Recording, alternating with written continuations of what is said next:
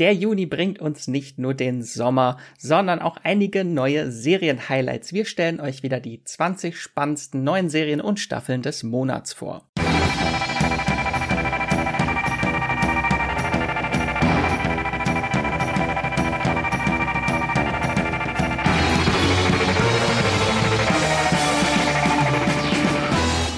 Hallo und herzlich willkommen zu einer neuen Folge vom Streamgestöber eurem Moviepilot-Podcast, in dem wir über Serien und Filme aus dem Streaming-Kosmos sprechen und heute ausschließlich über Serien. Wir sprechen nämlich über die neuen Serienstarts im Juni. Ich bin der Max aus der Moviepilot-Redaktion und spreche natürlich heute nicht alleine, sondern habe bei mir digital an der Seite die Esther. Hallo Max, schön, dass wir uns wieder den Monat vorknöpfen. Yay! Wieder 20 äh, neue Serienstarts. Genau, da jetzt ja äh, Juni ist, Esther. Das heißt, äh, unsere Serien-Top-Listen zum Halbjahr stehen langsam bevor. Hast du dir schon Gedanken gemacht über deine Top 10? Ich habe schon langsam angefangen und festgestellt, es sind schon wieder viel zu viele. Also bei, bei Filmen muss ich sie echt zusammenkrampfen, damit ich diesen Top 10, wo ich sage, da stehe ich überall voll dahinter, dass das gute Filme sind, sind aber bei Serien, da könnte ich schon eine Top 20 aufmachen, gefühlt. Wird schwierig. Äh, Gibt es denn eigentlich jetzt noch im Juni irgendwie eine Serie, wo du noch drauf wartest, weil du glaubst, die hätte noch Potenzial, in deine Top 10 zu kommen? Also ich glaube, Obi-Wan muss erstmal noch durchlaufen. Das, glaube ja. ich, können wir knapp schaffen, aber äh, es sind ja nur, nur sechs Folgen leider. Äh, das, das schaffen wir bis dahin. Da können wir entscheiden, ob es reingehört. Die ersten zwei Folgen waren schon mal sehr vielversprechend für mich. Ja, es sind ja auch noch so einige Serien, die noch so in den Juli hineinlaufen. Da muss man dann vorzeitig entscheiden, ob The Boys gut genug ist, Staffel 3 für die Top 10. äh, warten wir es mal ab. Genau, bevor wir uns jetzt gleich in die Serienstarts äh, stürzen, äh, gibt es hier erstmal noch kurz ein paar Worte zu unserem Sponsor. Unser Podcast Streamgestöber wird gesponsert von Magenta TV, dem TV- und Streaming-Angebot der Telekom.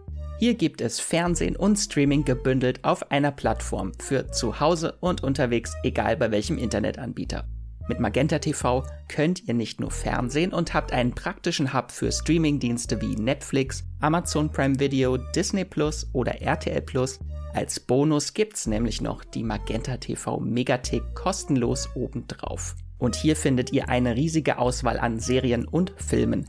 Mit dabei sind auch Magenta TV Originals wie das deutsche Comedy Highlight Oh Hell sowie zahlreiche Magenta TV Exclusives wie die preisgekrönte Serie The Handmaid's Tale. Wie ihr zu Magenta TV und der Megathek kommt und welche verschiedenen Angebote es gibt, das erfahrt ihr über den Link in den Show Notes dieser Podcast-Folge. Und jetzt weiterhin viel Spaß im Streamgestöber. Bevor wir uns jetzt gleich vollkommen in die 20 äh, Juni Serienstarts stürzen, wollen wir noch einmal kurz zurückblicken auf den Mai, welche Serie uns dort am meisten begeistern konnte. Äh, Esther, äh, was war denn im Mai? Gab es da irgendwie einen Geheimtipp oder irgendein Serienhighlight, das dich am meisten beschäftigt hat?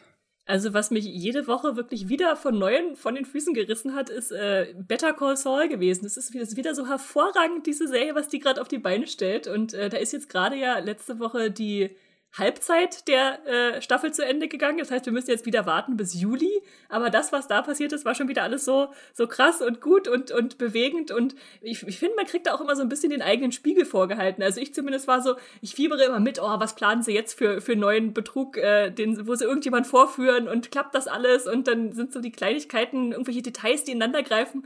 Und jetzt am Ende dieser Halbzeitstaffel, keine Ahnung, ich verrate nichts, aber äh, keine, keine Angst, ich verrate nichts, aber das war wieder so ein Moment, wo ich dachte, ich habe jetzt die ganze Zeit mit diesem mitgefiebert und dann werfen sie mir sowas von Kopf und zeigen mir, äh, du stehst übrigens wahrscheinlich auf der falschen Seite mit deinen, mit deinen äh, Sympathien oder so.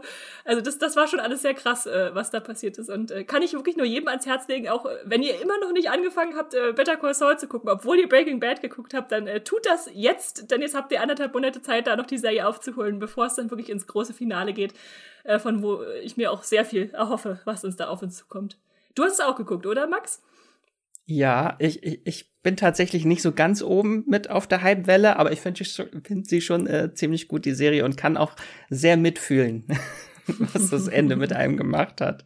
Ähm, genau, und ich hätte jetzt einfach mitgebracht als mein Mai-Highlight äh, das jüngste Highlight, weil gerade erst äh, gestartet Stranger Things, äh, Staffel 4, Teil 1.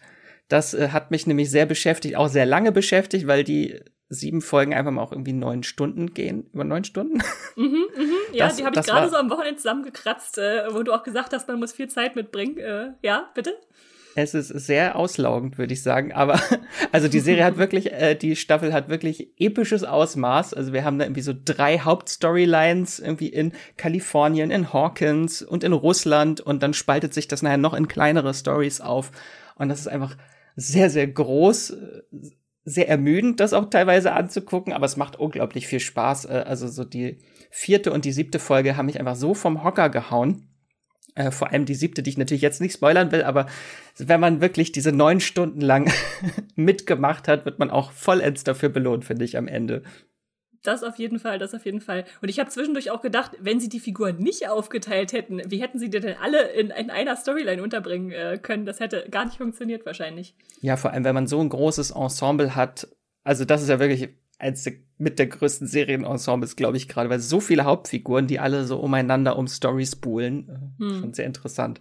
Ich finde, die Serie muss langsam auch mal ein bisschen Mut beweisen und vielleicht auch mal ein bisschen aussortieren. Uh, Max, äh, beschrei's nicht. Was, was tust du? Wir haben ja nächstes Jahr die finale Staffel. da muss mal aussortiert werden. So, äh, genau, guckt Stranger Things. Äh, das werden jetzt, glaube ich, fünf harte Wochen, bis wir die nächsten zwei Erfolgen dann bekommen. Äh, das große Finale der vierten Staffel. Aber äh, nun kommen wir zu, ich nenne sie jetzt einfach mal 20 Serienstarts, mit denen wir die Zeit bis zur nächsten Stranger Things Folge überbrücken können. die starten nämlich alle im Juni. Äh, und das ist vor allem äh, habe ich gemerkt, ein sehr hervorragender Monat für Fans von Superheldinnen. Äh, das werdet ihr bestimmt gleich noch merken. Genau vorweg. Äh, wir werden keine Spoiler mit einbringen, weil wir die meisten Serien auch noch gar nicht gesehen haben, über die wir sprechen. Einige schon. Ähm, und im Juni starten sind wieder 100, über 100 Serienstarts, habe ich gesehen. Wow. Äh, und da haben wir 20 Highlights rausgepickt wieder, die wir als besonders spannend, interessant und, äh, und sehenswert empfinden. Genau, in einige konnten wir schon reinschauen. Die meisten haben wir aber noch nicht gesehen und gehen die jetzt wieder chronologisch durch vom 1. Juni bis zum 30. Juni, beziehungsweise bis zum 29. Juni. Äh, das ist dann der letzte Titel äh, bei uns auf der Liste. Und äh, keine Sorge, ihr müsst nicht mitschreiben. Äh, alle Titel gibt's auch übersichtlich dann in den Show Notes nochmal nachzulesen. Und Esther, äh, starten wir einfach mal direkt mit dem 1. Juni. Was hast du mitgebracht? Ja, am 1.6. startet gleich eine ganz, ganz hervorragende Serie, von der ich gar nicht äh, genug schwärmen kann und die gefühlt immer noch nicht in Deutschland richtig angekommen ist mit dem Hype-Level, was ihr gebührt. Äh, die Rede ist natürlich von Yellowstone. Das läuft bei äh, Magenta TV zum Beispiel jetzt in der dritten Staffel. Die startet am 1.6. Und das sind wie immer sechs Episoden, die da dazugehören. Und wer davon noch gar nichts äh, kennt, dann sage ich mal kurz, worum es geht. Und zwar äh, haben wir da eine Familiendynastie, nenne ich es mal, die in Montana lebt, auf einem Stück Land, was ihnen gehört, aber wo sie immer wieder irgendwie so für streiten müssen, ähm, ob sie es behalten dürfen, ob es ihnen jemand äh, abspenstig macht, ob es überhaupt ihnen gehört, wenn man noch weiter zurückschaut äh, äh in die Geschichte der Native Americans und ähm, ja, die haben dann verschiedene Nachbarn, an deren äh, Ländereien ihr eigenes äh, Stück Land grenzt, nämlich ein Reservat amerikanischer Ureinwohner, den Nationalpark Yellowstone hat man sicherlich schon mal gehört und ähm, ja das Land von so ein paar äh, ich weiß gar nicht, was das sind. Leute sind so, so, Inter, so Aktionäre, die irgendwie da möglichst viel Gewinn mitmachen wollen, Feriengäste holen, äh, Tourismusbranche und sowas alles. Und da treffen dann natürlich sehr viele äh, Interessen aufeinander.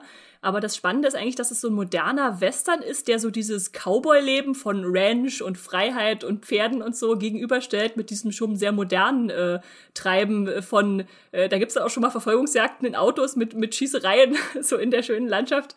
Ähm, und da trifft dann so, ja, die halt dieses äh, traditionelle und moderne aufeinander und äh, ist äh, ein ganz starker Cast dabei, also angeführt von Kevin Costner als äh, Familienpatriarch der da äh, ja um sein, sein Land erhalten will und nicht so richtig weiß, wer von seinen Kindern danach äh, ihn beerben wird weil wir verschiedene haben, die geeignet oder nicht so geeignet sind. Also ein Sohn, wo er will, dass es übernimmt, der hat eigentlich keine Lust. Dann hat er einen Sohn, der es übernehmen will, aber der ja unfähig ist. Dann hat er eine Tochter, die es eigentlich auch schon irgendwie Interesse hat, aber die er nicht so richtig ernst nimmt.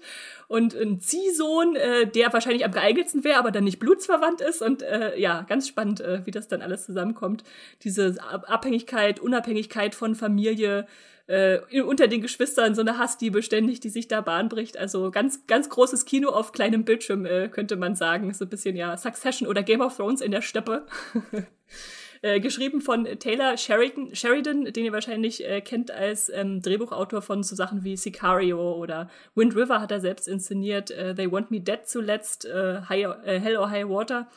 Ähm, ich glaube, äh, Sons of Anarchy Leute kennen ihn vor allem als, als Deputy Chief David Hale, also er als Schauspieler, aber der hat jetzt in letzter Zeit auch ganz viel geschrieben und inszeniert. Also ja, da gucke ich immer gerne, was er so macht. Und äh, ich hoffe einfach, dass die Serie jetzt äh, in, in Deutschland endlich mal groß wird. Max, du, ich, dich habe ich immerhin schon angefixt, oder? Sie zu gucken. Ich wollte gerade sagen, du hast, äh, wann war das letztes Jahr? Da hattest du mal über die zweite Staffel, als sie gekommen ist, äh, mhm, drüber mhm. gesprochen, oder die ersten beiden Staffeln. Genau, vielleicht noch kurz zur Erklärung. Das ist jetzt, äh, die dritte Staffel gab's letztes Jahr schon bei Sony AXN, diesem Pay-TV-Sender, und jetzt dann bei Magenta TV auch nochmal dort im Abo zu streamen. Mhm. Ähm, du hast mich angefixt mit der Serie äh, obwohl ich erst ja immer so dachte, ach, ist das irgendwie so sehr viel Farmleben, doch es ist mehr so Cowboy-mäßig, aber nein, das ist einfach unglaublich brutal, diese Serie. Jede Folge stirbt da jemand auf dieser Farm. Es ist unglaublich, also die hat mich wirklich sehr, sehr schnell gefesselt, äh, die Serie. Ich habe jetzt die ersten beiden Staffeln durch. Äh, bin sehr, sehr begeistert. Vor allem die zweite Staffel, die so unglaublich aggressiv ist. Also was die Figuren angeht, mhm, dachte ich mhm. so, uiuiui, äh, obwohl ich am Anfang der zweiten Staffel so ein bisschen fast enttäuscht war, ist jetzt vielleicht der falsche Ausdruck, aber es gibt sehr viele Sachen, die am Ende der ersten Staffel passieren, die dann zu Beginn der zweiten Staffel wieder rückwirkend gemacht werden. Das fand ich so ein bisschen schade. Weiß nicht, bei man dir ist merkt, wahrscheinlich schon sehr lange so ein, her, aber. Ja, ja, aber man merkt da so ein Umdenken, wo sie gedacht haben, oh, jetzt wird die Serie doch noch groß, da können wir doch noch nicht alle entsorgen, die wir vielleicht entsorgen wollten. Wenn das du das ja meinst, allem, wovon ich glaube, dass ja, du es meinst. Ich glaube, das ist jetzt kein so großer Spoiler. Äh, also so das Konzept ist ja schon so ein bisschen wie Succession in der ersten Staffel. Dieser John Dutton, dem diese Farm gehört, der hat äh, glaubt, er hat Krebs äh, und äh, deswegen, weil so seine Tage gezählt sind, wird er sehr ist er sehr darauf bedacht, dass schnell irgendwie so eine Nachfolge für ihn gefunden wird und dass die Zukunft dieser Farm gesichert wird und da geht er auch über Leichen eigentlich fast für. Mhm. Äh, und dann in der zweiten Staffel gleich zu Beginn muss er dann herausfinden, nee, das war irgendwie doch nur ein Magengeschwür. So, ist gar kein Krebs.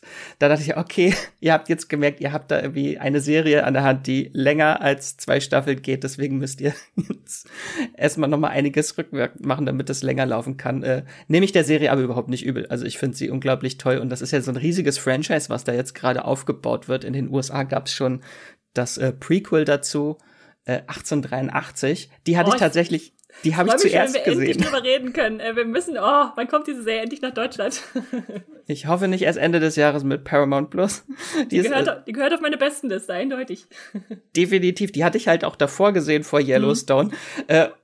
Und da weiß ich nicht, wie rum das am besten funktioniert, wenn man zuerst Yellowstone sieht und dann das Prequel oder erst das Prequel und dann Yellowstone. Äh, auf jeden Fall hat mich die erste Folge von Yellowstone schon äh, sehr äh, kalt erwischt, weil da dann so ein Bild äh, gleich vorkommt, was auch im Finale von 1883 genauso vorkommt, ohne da jetzt was zu spoilern, aber das ist so emotional gewesen. So, oh mein Gott.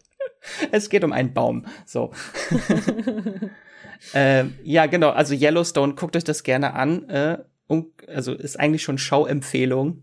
Wir, ja. wir, müssen diesen Hype einfach jetzt mal nach Deutschland hier bringen. So. Genau, genau. Brauchen wir Yellowstone-Hype. Ja, Staffel 4 ist ja auch schon in den USA gelaufen und Staffel 5 kommt im Herbst dann, glaube ich, äh, geht's los. Also das ist auch was, wo ihr langfristig investiert in eine gute Serie. Wenn ihr jetzt Vor mit Staffel 3 aufholt und dann immer euch freut auf die nächste Staffel. Vor allem dieses Jahr, ich glaube Ende des Jahres kommt ja noch ein Prequel. Hm. Eine Prequel-Serie. Welche Jahreszahl hat die? 1932. Mit, mit Helen Mirren und Harrison Ford. What the fuck? Also. Ja, ja. Das ist echt krass. Also daran merkt ihr, wie groß dieses Franchise äh, auch gerade schon in den USA ist, äh, dass da so eine Starnamen wirklich dazukommen, äh, die diese Spin-offs dann auch noch größer machen. Und ich meine, Kevin Costner ist ja auch schon ein großer Name, aber ja, äh, unbedingt ansehen. Hast du eine Lieblingsfigur? Wollen wir damit vielleicht noch schnell abschließen? Hm? Oh, schwierig, schwierig. Das, das variiert immer so. Also ich würde, glaube ich, sagen, Kelly Rileys, äh, die, die, die Tochterfigur, weil sie so unglaublich hart ist und dann aber auch immer wieder so verletzliche Momente hat. Ähm, die mag ich schon sehr gerne, wie sie sich da durchsetzen muss in der schon sehr männlich geprägten Westernwelt sonst um sie herum.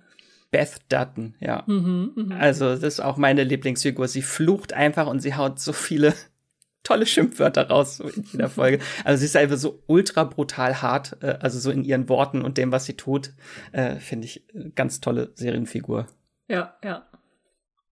Ja, dann würde ich damit das Kapitel Yellowstone abschließen und wir gehen drüber einen Tag weiter zum 2. Juni. Da startet nämlich auch was ganz Großes und zwar bei Netflix. Dort gibt's die Serie Borgen, Macht und Ruhm. Das äh, ist leider ein großes Versäumnis in meiner Serienhistorie. Ich habe Borgen nie gesehen äh, und aber äh, vielleicht einmal kurz zum Verständnis. Es geht um das dänische Politdrama Borgen, gefährliche Seilschaften. Und da kommt jetzt nach neun Jahren Pause die quasi vierte Staffel. Bei Netflix ist es aber eine eigene Serie, also so ein Revival der Serie. Äh, und das Original lief von 2010 bis 2013 für drei Staffeln und war wirklich international gefeiert. Ähm, ich habe mal geguckt, beim Moviepilot von der Community hat die Serie eine 8,2 äh, und sie ist auch, scheint ziemlich gut zu sein, weil auch von unserer Redaktion wurde sie äh, in die Liste der 100 besten Serien der 2010er Jahre gewählt. Meine Stimme war es leider nicht, weil ich sie nicht gesehen habe. Ha. ähm, aber genau, und Netflix und der dänische Sender DR1 haben dann die Serie aus dem Ruhestand jetzt geholt für eine neue Staffel.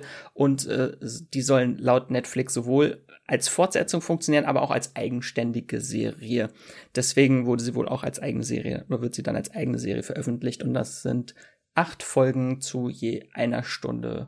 Genau, ab 2. Juni. Esther, hast du eigentlich das Original schon mal gesehen? Nein, das ist eine dieser Politserien, die man immer noch mal schauen muss. Auf dieser Liste steht ja. die drauf äh, und äh, wo man einfach die Zeit dann gerade nicht zu findet. Aber wenn so ein, so ein Revival kommt, ist natürlich praktisch, das dann vielleicht doch noch mal aufzuholen. Ähm, weißt du, wie, wie eigentlich der Abstand war jetzt zu der dritten Staffel ja dann von, von Borgen? Äh, neun Jahre waren das, ja. Boah, das ist ja eine allerhand. Schon fast aber, ein ganzes Jahrzehnt später. Aber ich nehme mal an, da kommen dann wirklich auch alle oder die, die meisten Schauspieler zurück, die man dann aus der Originalserie kennt, äh, um es wirklich ein, ein Sequel oder eine Fortsetzung äh, nennen zu können. Ja, ja. ja.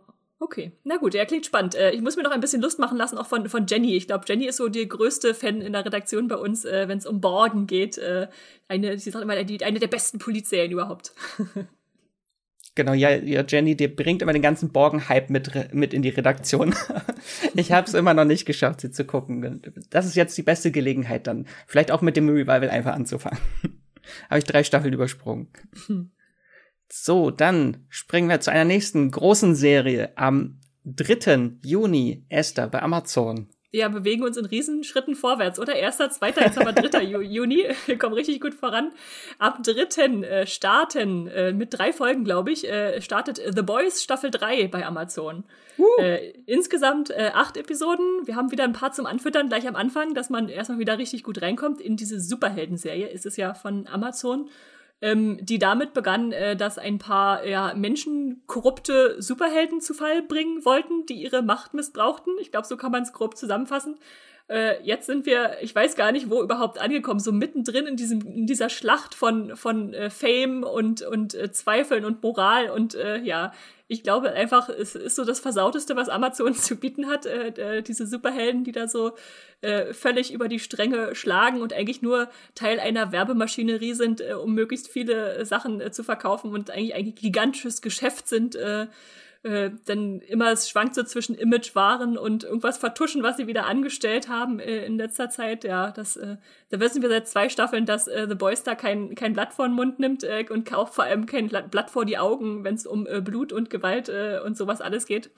Also äh, ich muss zugeben, ich habe immer, ich habe äh, zwei Anläufe gebraucht, äh, um, um da reinzukommen. Beim ersten Mal dachte ich nur so, was ist das? Da stand dann jemand am äh, Straßenrand und hatte nur noch zwei Hände in der Hand. Äh, und äh, ja, die, die Freundin war weg in einem Blutnebel. Nebel.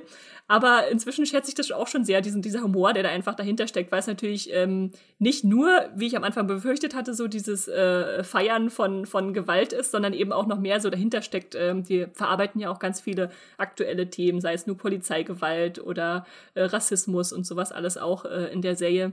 Und das halt auf einem äh, ziemlich hohen Niveau, auch mit tollen Schauspielern, die einfach so punktgenau besetzt sind. Also ich erinnere mich zum Beispiel, letzte Staffel kam neu dazu ähm, Sean Ashmore, der bei X-Men Iceman gespielt hat und der spielte jetzt Lamplighter, also den Feuer, den Feuerpendant quasi dazu. Und da merkt man, dass dann auch viel so Popkulturwissen und sowas damit reinfließt. Das äh, macht einfach Spaß.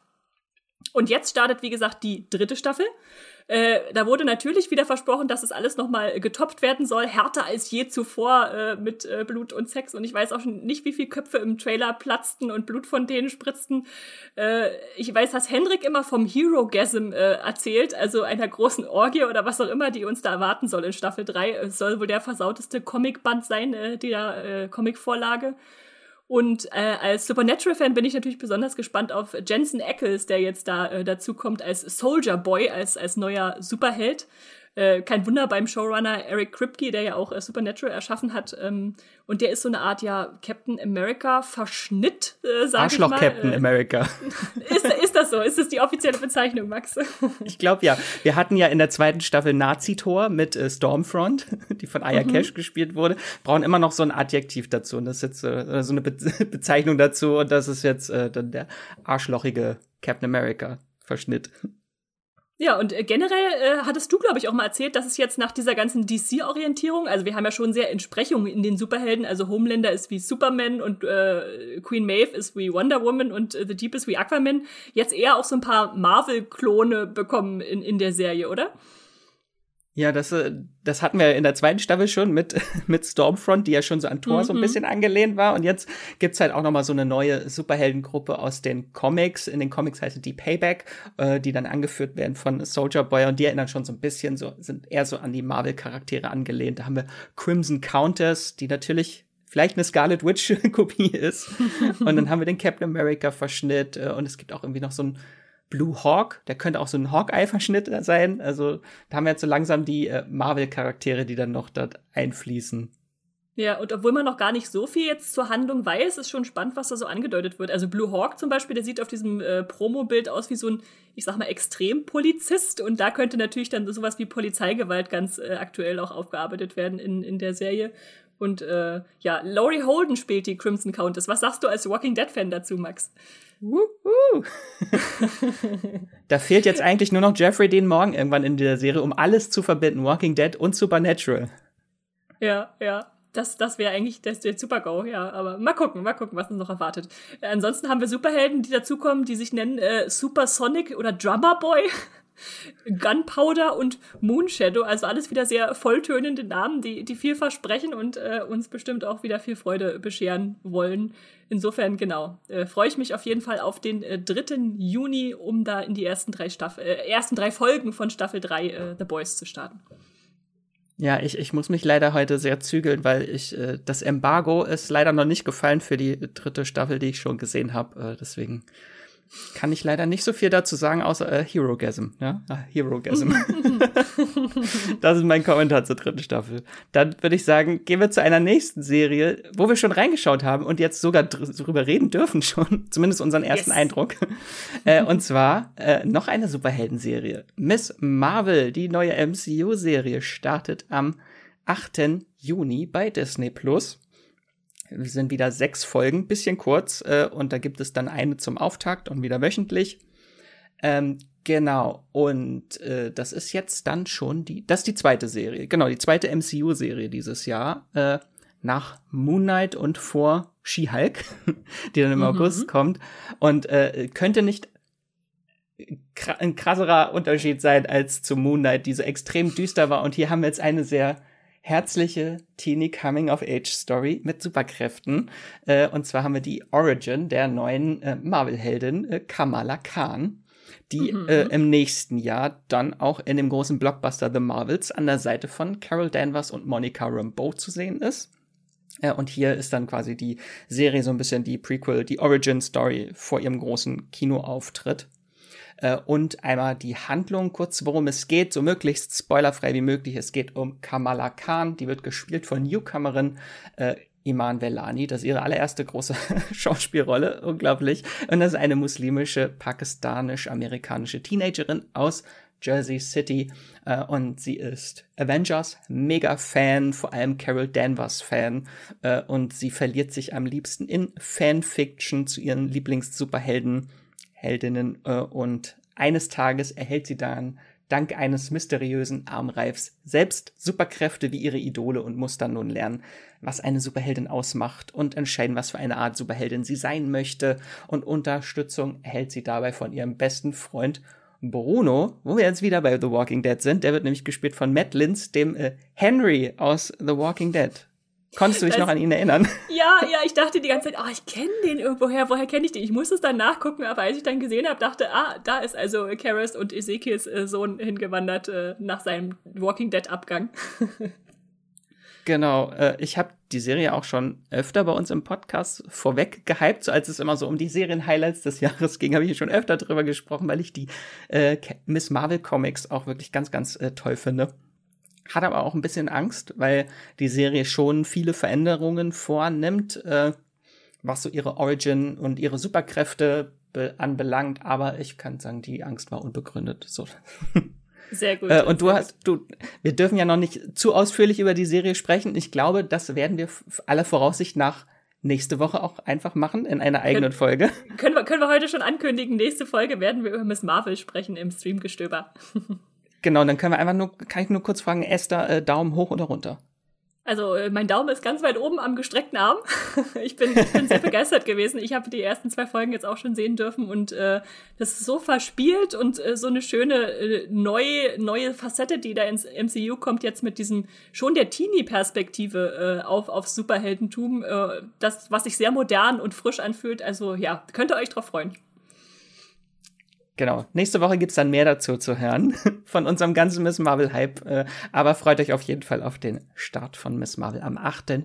Juni und auch am 8. Juni. Wenn euch dann die erste Folge äh, zu wenig von Miss Marvel war, könnt ihr direkt die nächste Serie bingen bei äh, Disney Plus.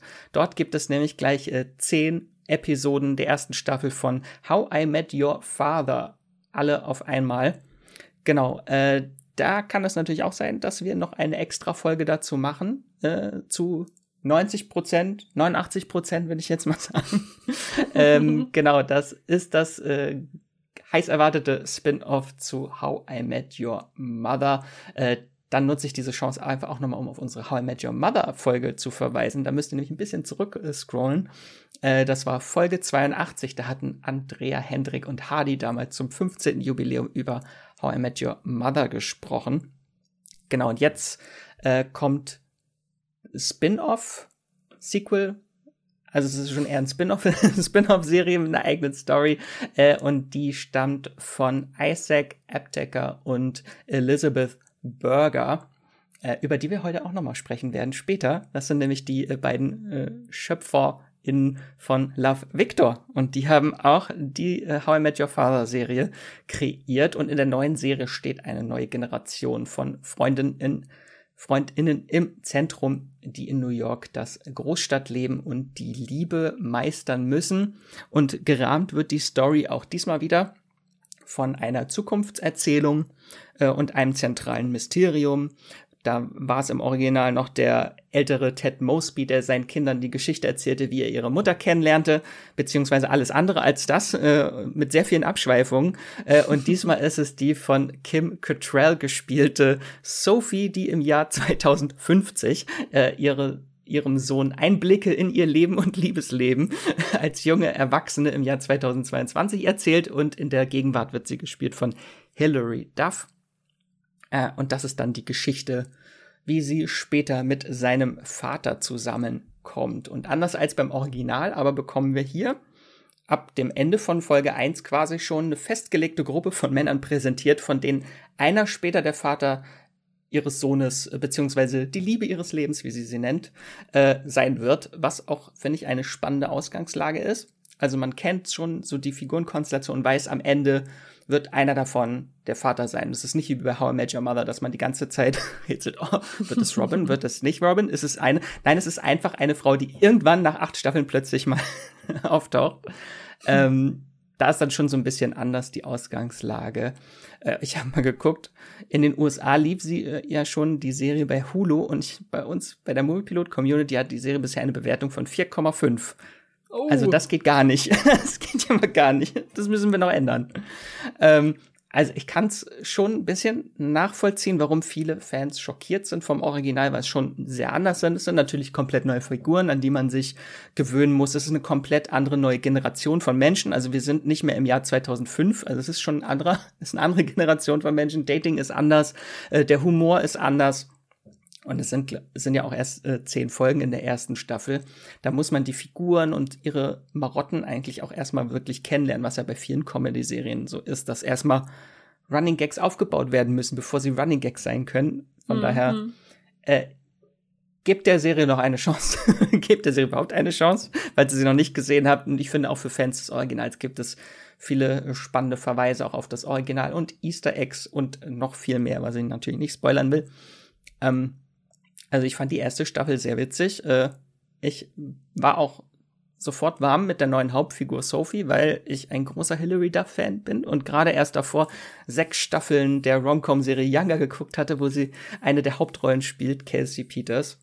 Ähm, und vielleicht, ich will jetzt nicht alle Figuren vorstellen, aber einfach nochmal meine Lieblingsfigur bei How I Met Your Father und zwar Charlie. Das ist auch eine der äh, zentralen Figuren, der selbsternannte British Bubble Butt und das ist ein extrem kindlich naiver und junger Brite, der sein Leben als reicher Aristokrat aufgegeben hat, um seiner großen Liebe Valentina nach Amerika zu folgen. Und er hat wirklich so die meisten Gags in der Serie, einfach wegen seiner Naivität und wie so ein Fish out of water, hat so ein bisschen was von vielleicht auch der Prinz von Zamunda, was er so diese extrem so einer reichen Bubble groß geworden, jetzt das erste Mal unter, in Anführungszeichen, normalen Menschen ist und das Leben erstmal richtig kennenlernen muss. Und das hat einfach unglaublich äh, viele witzige Momente mit dieser Figur. Hattest du mhm. eigentlich in die mhm. Serie schon mal reingeschaut? Nee, gar nicht, äh, weil ich auch einfach überhaupt ah. kein How I Met Your Mother geguckt habe. Äh, deswegen war das für mich so eine Sache, wo ich sagte, wenn ich das Original nicht kenne, dann muss ich mir dann das Remake, Spin-off, äh, Fortsetzung, was auch immer das ist, äh, angucken. Und da habe ich mich dann tatsächlich dagegen entschieden. Aber mich würde noch interessieren, hattest, warst du denn vorher How I Met Your Mother Fan oder hast du das eher so mitgeguckt, also so mitgenommen? Ich war schon Fan. Ich fand das, fand das auch unglaublich lustig damals, die Serie, aber es war also ich kann mich mit dieser neuen Serie tatsächlich ein bisschen mehr identifizieren, weil sie näher an meiner Altersgruppe dran ist. Also es sind halt mhm. Menschen mhm. Anfang 30, die jetzt da so ihr Leben in der Großstadt bestreiten müssen und äh, da war das irgendwie 2005 noch anderer Schlagmensch, mit dem ich mich noch nicht so identifizieren konnte. Okay, es ist ein Wort. Äh, bin, ich, bin ich gespannt, was noch so die anderen äh, How I Met Your Mother Fans aus der Redaktion sagen. Vor allem beim Hendrik. Äh, mal gucken. Der wird bestimmt dann im Podcast drin sein, wenn wir einen machen. Der hat ja auch die äh, Podcast-Folge zu How I Met Your Mother mit aufgenommen. Äh, da höre ich dann bestimmt mal äh, sehr gespannt rein, äh, was da so am Ende bei rauskommt, wenn dann alle Folgen da sind. Ja, ich hoffe, ich bin dann am Ende nicht der Einzige, der die Serie mochte. Wir werden es herausfinden, Max. Wir werden es herausfinden. Dann springen wir zum 9. Juni, Esther. Dort hast du auch eine Serie mitgebracht. Ja, da startet die dritte Staffel von Meine geniale Freundin äh, bei Magenta TV.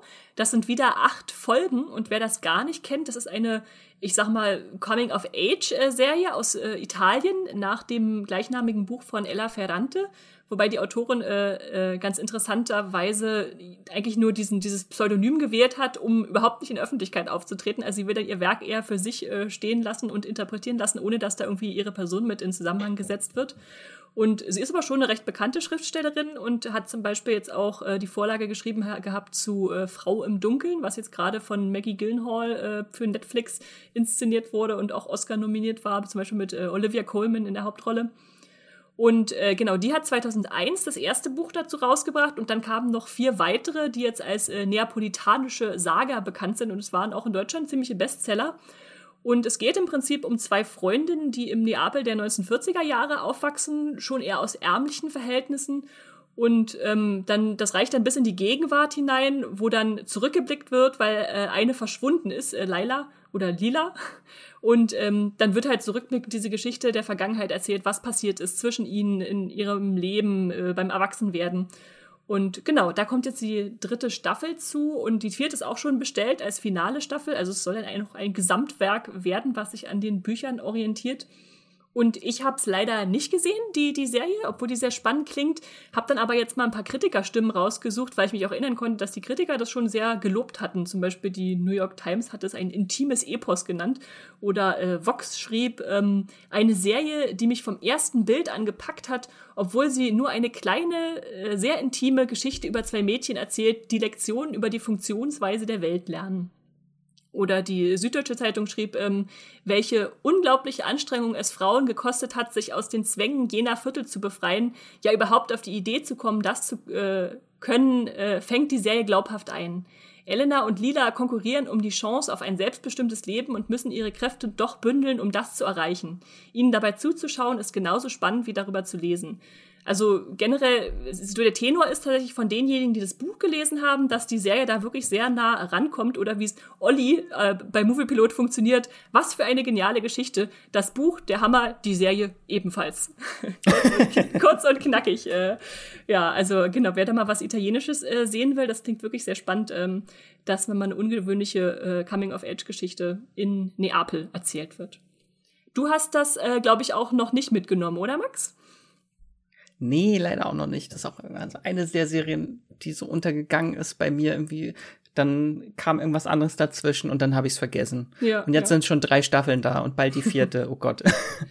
äh, nichtsdestotrotz, ähm, genau, ja. dann können wir einfach mal euch, euch sagen. Bitte schreibt uns an, wenn ihr die Serie gesehen habt. Das würde uns sehr interessieren, was, was ihr davon haltet. Ähm, genau, als, als externe Meinungen noch. Und, oder ihr verschafft euch einfach jetzt den Überblick, äh, wenn euch das jetzt schon interessiert. Das ist jedenfalls die dritte Staffel, meine geniale Freundin bei Magenta TV, die am 9.6. startet. Und dann darfst du auch gleich weitermachen, da, sonst habe ich noch darf eine ich Serie. weitermachen. Äh, dann springen wir einen Tag weiter, nämlich auf den 10. Juni. Und da startet äh, eine Netflix-Serie mit dem Namen First Kill. Äh, also e-, erste Tötung, wenn man es übersetzen will. Bisschen komisch. Es wäre seltsam, wenn man manche englischen Titel übersetzt. Aber gut, äh, es ist äh, eine acht Episoden Fantasy-Serie und geht um zwei Schülerinnen, die sich ineinander verlieben. Das Problem ist nur, ähm, dass die eine die Tochter einer Familie ist, die seit Generationen übernatürliche Kreaturen jagt mit Holzflöcken und allem, was so dazugehört. Und die andere ist eine äh, Vampir-Sprössling äh, äh, einer mächtigen Vampirfamilie. Und ja, die, dass die zwei sich nur verlieben, ist äh, etwas ungünstig in den Augen ihrer Familien. Ähm, und das Besondere ist, dass bei ihnen beiden jetzt der, der erste Kill, der im Titel ja schon steckt, äh, bevorsteht. Also sie haben beide noch nicht getötet, ähm, müssten sie es aber das erste Mal. Aber es ist natürlich für einen Vampir und einen Monsterjäger äh, was Unterschiedliches äh, zum ersten Mal äh, zu töten. Und ähm, ja, da steht jetzt, glaube ich, einfach diese Entscheidung an. Und das ja, ist so eine Teen-Drama-Serie, Fantasy, Query, Liebesgeschichte, ähm, basiert auf einer Kurzgeschichte der Serienschöpferin, die das dann einfach auch gleich selbst inszeniert hat. Warum auch nicht? Äh, der an mich der amerikanischen Autorin äh, V.E. Schwab keine Ahnung, wie man sie ausspricht. Ähm, und ich muss zugeben, als ich den Trailer gesehen habe, dachte ich, das sieht schon ein bisschen trashig aus. Wie so eine Mischung aus, aus Buffy und Prise Twilight. Und äh, ja, aber das hat es dann irgendwie auch wieder sympathisch gemacht, äh, dass, dass es da so ein bisschen unverhohlen einfach auch ein bisschen voll auf die Tube drückt. und äh, ich, den Caster kannte ich kaum jemanden, bis auf Elizabeth Mitchell. Ähm, die habe ich gedacht, oh, ein Lost Star wieder immer wieder, der sich im Serienbereich äh, rumtreibt. Ähm, da habe ich mich gefreut. Aber genau, äh, einfach eine kleine Fantasy-Serie, die ich hier mal mitbringen wollte und mal reinwerfen. Ähm, ist das was, was du dir vielleicht mal die erste Folge ansehen wirst, Max? Wie du schon sagst, das sah sehr trashig aus, aber ich glaube, manchmal braucht man auch genau das. Und ich mhm. glaube, das ist so eine schöne Serie, so zum Abschalten. So mal Sonntagnachmittag, Hirn aus, und dann sich äh, Vampirinnen und Vampirjägerinnen äh, verliebt sehen. Ja, ja, genau. Das, so dachte ich auch. Das ist jetzt nichts für, für groß für den Kopf, sondern einfach mal so mal was Entspanntes. Genau. Ist ja auch schon bald Sommer, ne? Und dann, wenn es draußen warm ist und man sowieso schon zerfließt auf der Couch, dann, dann kann man auch das gucken. So, dann springen wir ein weiter. Nee, wir sind immer noch am 10.6. Oh Gott, jetzt bleiben wir. Wir bleiben jetzt 10. eine Weile am 10. Genau, und dort haben wir eine Sprachnachricht von Matthias bekommen. Da startet nämlich bei Apple TV Plus die dritte Staffel von For All Mankind. Jetzt gebe ich Matthias das Wort. Hi, hier ist der Matthias. Ich habe euch als äh, Serien- bzw. Streaming-Tipp For All Mankind mitgebracht. Da startet jetzt die dritte Staffel am 30. Juni auf Apple TV Plus und das ist somit eine meiner Lieblingsserien aus den letzten Jahren. Ich muss gestehen, ich bin gar nicht von Staffel 1, also nicht vom Start direkt an dabei gewesen, weil das zuerst nach einem sehr schweren, langen Prestigedrama aussah und ich dachte, das muss man nicht unbedingt auf dem Schirm haben und dann habe ich trotzdem mal neugierig hineingeschaut und war komplett begeistert, wie diese Serie aufgebaut ist, was sie für Figuren mitbringt. Also wirklich nach The Morning Show ist das, glaube ich, so mein, mein Lieblings-Serien-Ensemble, was wir in den letzten Jahren kennengelernt haben. Und was noch ein ganz besonderer Reiz an dieser Serie ist, sie beginnt mehr oder weniger als Geschichtsserie. Also wir befinden uns äh, kurz vor der ersten Mondlandung. Dann stellt sich allerdings heraus, äh, dass wir uns in einer alternativen Geschichte bewegen. Denn es sind nicht die Amerikaner, die den Wettlauf zum Mond gewinnen, sondern eben die äh, Sowjets haben den, den ersten Mann auf dem Mond positioniert und daraus entwickelt sich dann letzten Endes doch eine Science-Fiction-Geschichte, weil wir sehr viele spannende Zeitsprünge haben und ohne da zu viel zu spoilern, wir, wir bewegen uns mit großen Schritten in die Zukunft und schon bald ist auch nicht äh, der Mond das einzige Ziel, was die Menschen von der Erde versuchen zu erreichen, sondern gerade jetzt in der äh, dritten Staffel, die jetzt kommt, äh, ist ein ganz anderer roter Planet äh, von Interesse und ich bin super gespannt, wie äh, die Serie diesen, diesen großen Sprung schafft. Also nicht nur von der Distanz her, den die, das, das müssen nicht nur die Figuren überwinden, sondern auch der Serie tun sich daher völlig neue Möglichkeiten auf, rein, rein was, ja, keine Ahnung, das Geschichten erzählen angeht. Ich freue mich da mega drauf und will sie euch ganz äh, gerne ans Herz legen, diese tolle Serie For Mankind bei Apple TV Plus am 30. Juni. Ja, danke Matthias für den äh, Tipp. Ich habe damals die erste Staffel von For All Mankind gesehen, bin auch nicht dazu gekommen, bisher die zweite Staffel zu gucken. Und jetzt wird sie immer interessanter, die Serie, und ich muss langsam mal aufholen. Hast du die zweite gesehen, Esther? Nee, ich habe sogar nur die aller, allererste Folge gesehen von der ersten ah. Staffel. Ähm, aber was Matthias erzählt, ist schon sehr interessant. Und äh, gerade wenn es jetzt noch ein bisschen weiter weggeht, so zum Mars, äh, hm, da wird es jetzt noch interessanter als Sci-Fi-Serie für mich. Muss nochmal irgendwann nachgeholt werden. So, dann kommen wir zum nächsten Serienstart, auch am 10. Juni, und zwar bei Netflix. Da geht eine große, beliebte Serie zu Ende, Esther. Ja, eine äh, große, die keiner von uns gesehen hat, äh, aber die trotzdem sehr groß ist, nämlich Peaky Blinders, äh, Gangs of Birmingham, ähm, wird da in die sechste und letzte Staffel starten am 10.6. Das sind wie immer sechs Episoden. Äh, da waren bisher alle, glaube ich, alle Staffeln mit sechs Episoden bedient. Und es ist so ein ja, Gangsterfamilien-Epos äh, in der Zeit des frühen 20. Jahrhunderts. Ähm, es beginnt nach dem Ersten Weltkrieg. Da geht's dann so um kriminelle Machenschaften in Birmingham, Schwarzmarkt, illegale Wetten. Die Familie will dann auch so ein bisschen in diesen Waffenmarkt einsteigen, was nochmal ein anderes Kaliber ist. Ähm, der Fokus liegt ähm, zumindest am Anfang äh, auf äh, Thomas Shelby, wahrscheinlich zum Ende auch. Äh. Ich habe ich hab nur gerade die erste Folge gesehen, deswegen es musste sechs Staffeln, sechs Staffeln hat's gedauert, bevor ich da endlich mal reingucken konnte und ich bin jetzt auch ziemlich angefixt. Der wird gespielt von äh, Killian Murphy, äh, den ihr hoffentlich äh, alle kennt aus äh, zum Beispiel Inception oder anderen Nolan-Filmen. Und äh, ja, der, der verkörpert da dieses, äh, diesen kriminellen jungen Mann, der da so in seiner Familie aufsteigt. Und äh, am Anfang geht's auch noch viel so um Polizei, die dann kommt, um diese Bande dingfest zu machen, als da eine Waffenlieferung verschwunden ist. Und äh, ja, diese Peaky Blinders stehen halt die ganze Zeit im, im Vordergrund. Diese, diese Straßengang, die sich dadurch auszeichnet, dass sie Rasierklingen in ihre Schirmmützen eingenäht hat, genäht hat. Äh, also mit denen möchte man sich da lieber nicht anlegen.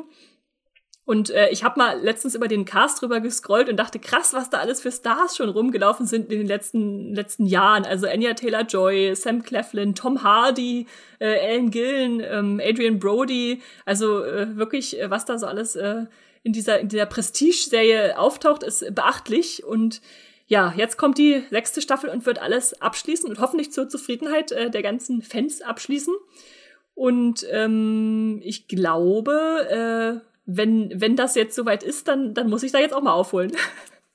Äh, das ist von Stephen Knight geschaffen worden. Den kennt ihr vielleicht als Drehbuchautor von so Sachen wie ähm, äh, Lock oder Porn Sacrifice oder Tabu, also noch eine Tom Hardy-Serie. Und es ist einfach ein cooles Setting, intensiver Hauptdarsteller ähm, und ja, äh, lohnt sich auf jeden Fall, da mal reinzugucken. Und da sind jetzt, wie gesagt, alle sechs Staffeln dann bei Netflix am 10.06.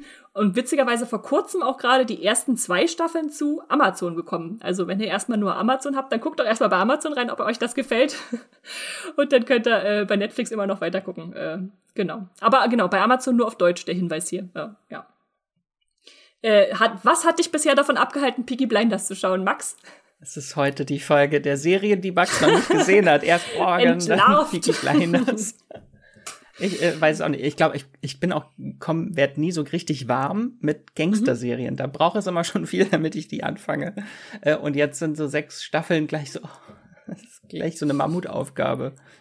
Ich war dann aber überrascht, dass wirklich alle nur jeweils sechs Episoden haben. Äh, das ist ja bei ah. den äh, britischen Serien immer so, dass man die doch relativ schnell weggeschaut hat. Äh, genau. Aber ja, genau. Wie gesagt, das, das gibt's jetzt und ihr Peaky Blinders-Fans da draußen wisst sowieso schon Bescheid, äh, was da auf euch zukommt. Insofern äh, schaut euch das an und äh, schreibt uns gerne, äh, ob das ein zufriedenstellendes Serienfinale für euch war. Jetzt kommen wir zu einer Serie, die wir beide kennen und wahrscheinlich auch mehrfach gesehen haben. Ich zumindest, äh, Max. Am 15.06. startet äh, Love Victor Staffel 3 und das ist dann auch gleich die finale Staffel bei Disney Plus. Und äh, ja, wenn ihr uns schon länger zuhört, dann wisst ihr sicherlich, dass Max und ich große Love Victor Fans sind, weil das einfach so eine wunderschöne Teenie-Serie ist, ähm, die einem einfach das Herz erwärmt und so, schön, so einen schönen Tonfall mitbringt und so ja, äh, einfach einen abholt. Ähm, da kommen jetzt wieder acht Folgen. Ich vermute fast, dass Disney Plus die wieder wöchentlich ausstrahlen wird, obwohl die USA die alle auf einmal raushaut. Das ist immer so ein bisschen mies. ähm, es geht immer noch um den äh, Schüler Victor Salazar, der an der Creekwood High zur Schule geht. Und äh, Love Simon-Fans wissen jetzt sicherlich, dass das auch die Schule von Simon Spears ist. Äh, äh, und der, der hat dann nach seinem Umzug und seinem Neuanfang und äh, nachdem er jetzt endlich äh, seine sexuelle Orientierung geklärt hat in Staffel 1, ähm, mit Beziehungsproblemen auch ein bisschen zu tun und muss sich da irgendwie zurechtfinden mit der ersten Liebe und äh, hält er daran fest, äh, huckt er sich nach jemand Neuen um und äh, vielleicht so viel, in Staffel 2 gab es einen ganz miesen Cliffhanger, wo äh, zwischen alter und neuer Liebe gewählt werden musste. Äh, und dann stand er vor der Tür und hat geklingelt und dann hörte einfach die Staffel auf und man wusste nicht, für wen er sich entschieden hatte. Und äh, ja, das wird jetzt endlich geklärt in Staffel 3 und ähm, ich hoffe einfach mal zur, zur Zufriedenheit. Ähm, ich weiß, welche Präferenz ich habe, aber ich habe mich tatsächlich immer noch nicht getraut, in die Screener reinzuschauen, die wir eigentlich inzwischen schon haben, äh, Max, äh, weil ich einfach einerseits mit der Serie noch nicht abschließen will. Ich kann es noch ein bisschen hinauszögern und sagen, ich, ja, es, wenn, kommt ja noch Staffel 3, es ist ja noch nicht zu Ende.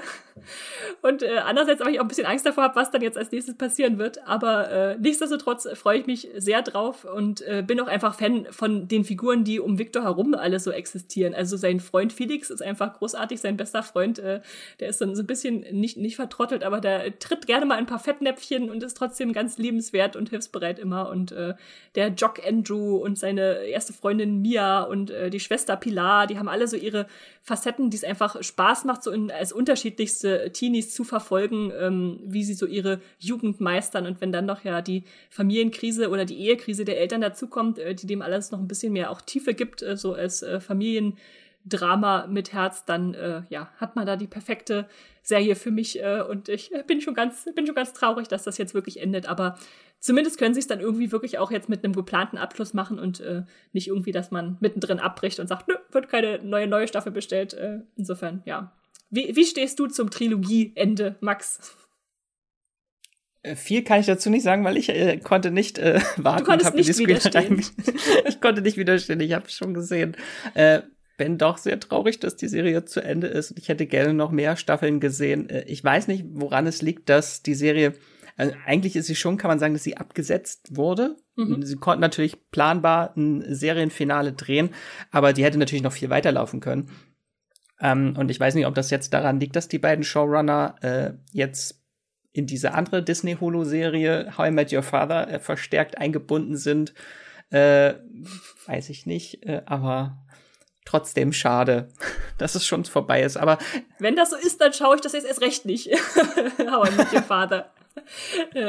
Aber ich äh, wollte nee, ich wollte nur noch dazu sagen, wenn ihr Hardstopper auch so geliebt habt wie wir dann und Love Victor noch nicht kennt, ich glaube, das sind ganz gut zwei ganz gut äh, vergleichbare Serien so vom einfach vom Tonfall von so einer netten Liebesgeschichte an der Schule. Ähm, das äh, gefällt euch dann bestimmt auch. Was wolltest du unbedingt. noch sagen? Unbedingt. Ja, wollte ich sagen, unbedingt. Das ist ein super Double Feature. Hardstoppers und Love Victor und hier habt ihr dann genau gleich äh, drei Staffeln und insgesamt 28 Folgen dann. Äh, voller Liebe und Herzschmerz und allem. Das äh, kann dann gut über die, äh, die Zeit bis zur nächsten Staffel von Hardstopper hinwegtrösten ein bisschen. dann äh, springen wir zum 16. Juni zu Netflix. Und dort habe ich heute mal eine Animationsserie noch mitgebracht. Ähm, und zwar heißt sie Dead End Paranormal Park. Äh, das sind zehn Episoden und es ist eine queere Horror-Comedy-Cartoon-Serie. Und die basiert auf einer Comicreihe namens Dead Endia äh, von Hamish Steele und die finde ich äh, super. Ich halte jetzt einfach mal für Esther in die Kamera, ihr könnt sie nicht sehen, aber ich habe hier das Buch, den Comic nämlich liegen auf dem Tisch. den finde ich äh, super. Das Der ist, ist ja äh, ganz schön dick. der ist ganz schön dick, äh, aber sind auch sehr dick die Seiten und äh, große Bilder ist halt äh, schon eher für Kinder, also es ist schon ein Kindercomic.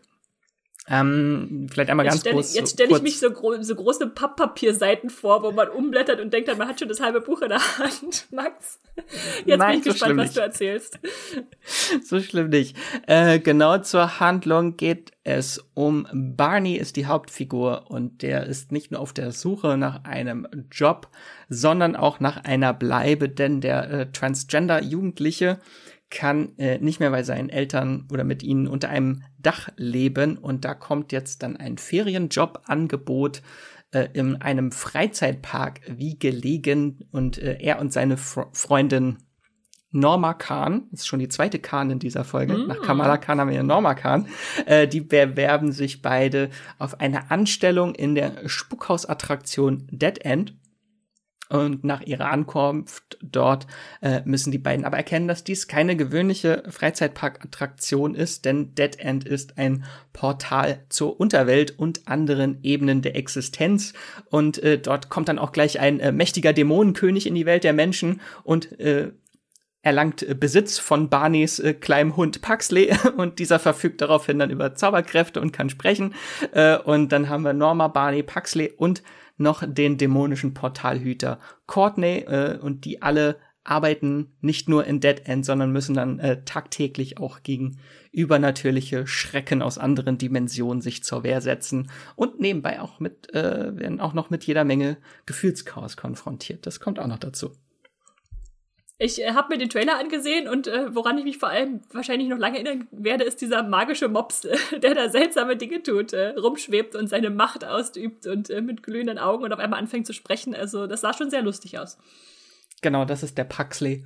Äh, also den Comic finde ich wirklich äh, zuckersüß. Das ist so ein kleines, tolles, queeres Horrorabenteuer für Kinder mit einer Transgender-Hauptfigur, was ich sehr cool finde. Und der Comic geht da auch wirklich sehr feinfühlig und ehrlich mit dem Thema um. Äh, und der Barney hat auch eine ganz süße Romanze noch mit einem Freizeitparkangestellten später. Äh, ganz, ganz toll, die, äh, der Comic. Und ich hoffe, die Serie mindestens genauso. Und das ist auf jeden Fall so eine Serie, die es bisher so noch nicht gab. So eine Kinder-Cartoon-Serie mit einem äh, Transgender-Hauptcharakter. und es äh, gibt natürlich auch noch sehr viel mehr Diversität äh, im Comic und hoffentlich auch in der Serie.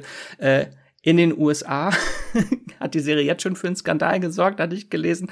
Da gibt's jetzt schon so ein offensichtlich, so ein paar offensichtlich homo- und transfeindliche Senat Senatoren, die sich gewaltig an der Serie stören, ohne sie gesehen zu haben und schon Triggerwarnungen fordern vor der Serie Mhm, mit neuer mhm. Alterskennzeichnung. Äh, ja, ganz äh, weird. Also nur noch gesehen, ein Grund mehr, die Serie zu gucken. Ich habe nur gesehen, dass das Netflix irgendwie unter so einem neuen Banner, was ich vorher noch gar nicht bemerkt hatte, gefühlt hat, so irgendwie so Af- After School oder irgendwie sowas, was so, was so implizierte, dass es um äh, Kinderunterhaltung ist, explizit, äh, um darauf hinzuweisen. Ich weiß nicht, ob dir das aufgefallen ist beim Trailer schauen. Ja, ja, die haben auch für, für das Kinderprogramm nochmal so einen extra äh, Kanal auf YouTube auch. Das läuft dann nicht über unter dem normalen Kanal. Okay, okay.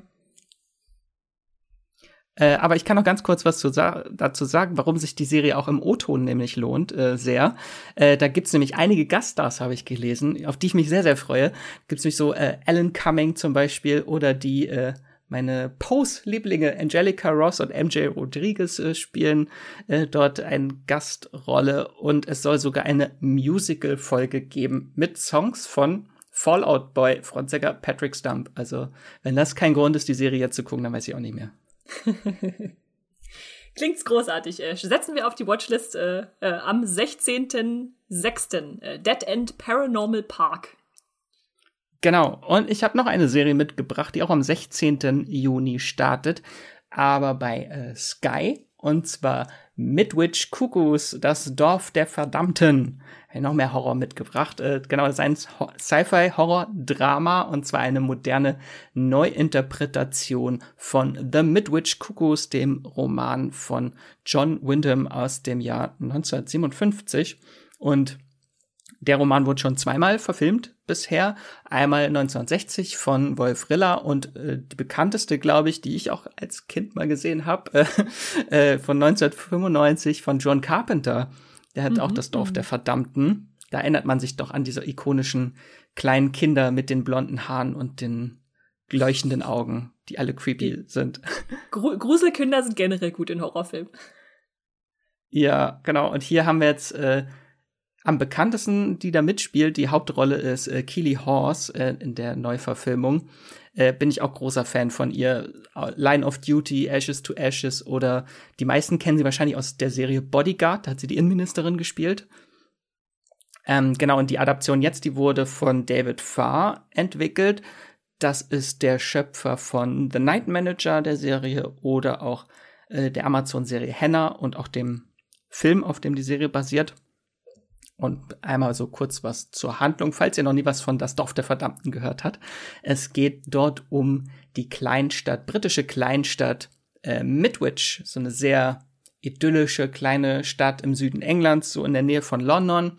Und äh, eines Tages bricht dann ein kosmisches Ereignis über die Stadt herein und erst gibt's so flackernde Fernseher und überall die Lichter und Ampeln äh, flackern. Die Tiere in der Stadt verhalten sich äh, seltsam und irgendwas Bedrohliches kündigt sich an. dann kommt es äh, von einem Moment auf den anderen fallen innerhalb eines Gebiets in dieser Stadt alle Menschen kollektiv in Ohnmacht. Da musste ich dann gleich und? mal an Leftovers denken, als ich das im Trailer gesehen habe, diese, diese Szene. Also da verschwinden die zwar und kommen erstmal nicht wieder, aber äh, da sah das schon so eher so aus wie so ein Ereignis irgendwie so. Anscheinend nur aufs genau. Dorf beschränkt, ja. Und hier bleiben sie liegen und wachen zwölf Stunden später wieder auf. Aber alle Frauen, die dort in Ohnmacht gefallen sind, sind jetzt plötzlich schwanger.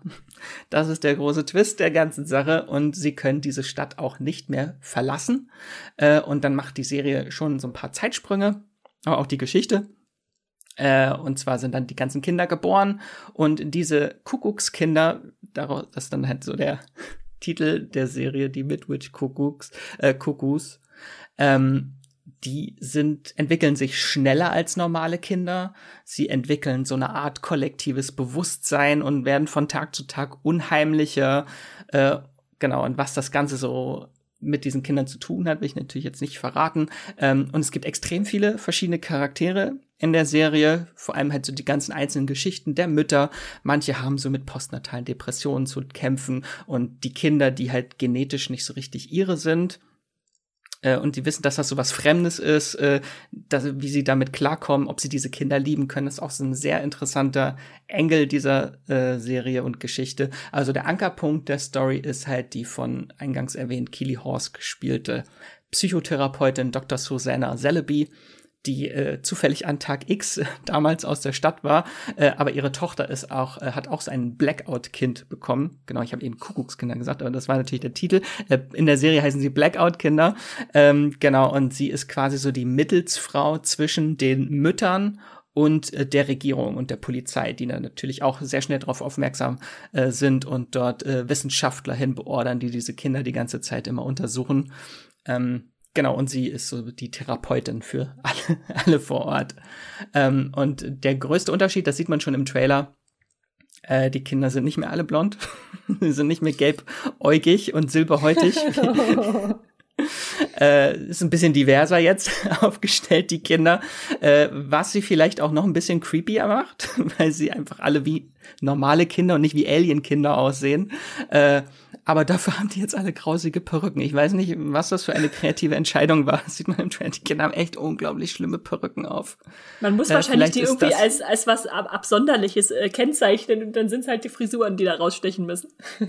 Ja, ganz schlimm. Äh, genau, ich habe da schon ein bisschen reingeguckt und wenn ihr jetzt creepy Kinder sehen wollt, dann müsst ihr aber euch tatsächlich ein bisschen gedulden. Die gibt's nämlich erst ab Folge drei zu sehen. So die erste Folge ist so komplett dieser diese Massenohnmacht, dieser Vorfall und wie äh, das Militär damit umgeht und versucht, diese Stadt zu umstellen und da reinzukommen. Äh, und in der zweiten, in der zweiten Staffel, in der zweiten Folge geht's dann um den Schwangerschaftsprozess und da gibt es dann aber creepy äh, Schwangerschaftsbäuche, wenn Frauen versuchen aus der Stadt zu gehen und dann bedrohlich die Kamera auf ihren Bauch hinzoomt und sie nicht verlassen können die Stadt. Äh, das ist auch sehr interessant. Genau und dann ab der Folge drei kommen dann die creepy Kinder zum Einsatz. Ach, ich, ich habe nichts dagegen, wenn sowas lange vorbereitet wird und ich finde ja einfach die Situation schon an sich interessant, äh, wo man umfällt und nicht weiß, was passiert ist. Äh, ah, es steht auf jeden Fall jetzt auf meiner Watchlist, auch seit ich den Trailer gesehen habe, fand ich alles sehr interessant. Genau, ab 16.06. Ich weiß leider nicht, das ist so ein bisschen widersprüchlich. Ich habe leider keine genauen Informationen gefunden, wie viele Folgen es jetzt am Ende sind. Also so zwischen sieben und acht Folgen werden es sein. Können sich ja später noch entscheiden. Bei Sky wird ja alles immer wöchentlich ausgestrahlt meistens. genau, also ich habe sechs gesehen, das war noch nicht zu Ende. Okay, okay. da kommt auf jeden Fall noch was. Dann äh, würde ich sagen, springen wir zum 17. Juni, Esther. Ja, da startet bei Amazon die Serie The Summer I Turned Pretty. Und äh, wie der Titel schon verrät, es ist eine Sommerserie. Die müsst ihr euch unbedingt im Sommer ansehen. Äh, es sind sieben Episoden und ähm, es entstand nach einem Buch von äh, Jenny Hahn, Han, äh, die ihr wahrscheinlich kennt, wenn ihr Netflix To All the Boys Trilogie gesehen habt. Da hat sie nämlich auch schon die Vorlage geschrieben. Und das ist jetzt auf ein Buch, was sie noch sogar vor ihrer äh, sehr berühmten Trilogie verfasst hat. Äh, Im Deutschen heißt das Der Sommer, als ich schön wurde. Also Summer I Turned Pretty haben sie dann den englischen Titel lieber, lieber beibehalten für die Serie. Und es geht um äh, die jugendliche Belly, die ja jeden Sommer ans Meer fährt und da dann wirklich mehrere Wochen äh, verbringt mit ihrer Mutter Laurel, weil die nämlich, als sie schwanger war, ihre allerbeste Freundin Susanna kennengelernt hat. Und da haben die dann beschlossen, sie wollen immer am Meer zusammen Urlaub machen im Sommer. Und deshalb sind dann auch immer noch Bellys Bruder Stephen dabei, sowie die Söhne von Susanna, die heißen Jeremiah und Conrad. Und das ist einfach Tradition, die treffen sich und es ist einfach so ihr Highlight im Jahr, da jedes Mal hinzufahren. Und ähm, die andere Familie ist auch ein bisschen reicher als sie. Aber die haben sich da halt wie so, ein, wie so eine Familie auch eingerichtet, so eine Sommerfamilie.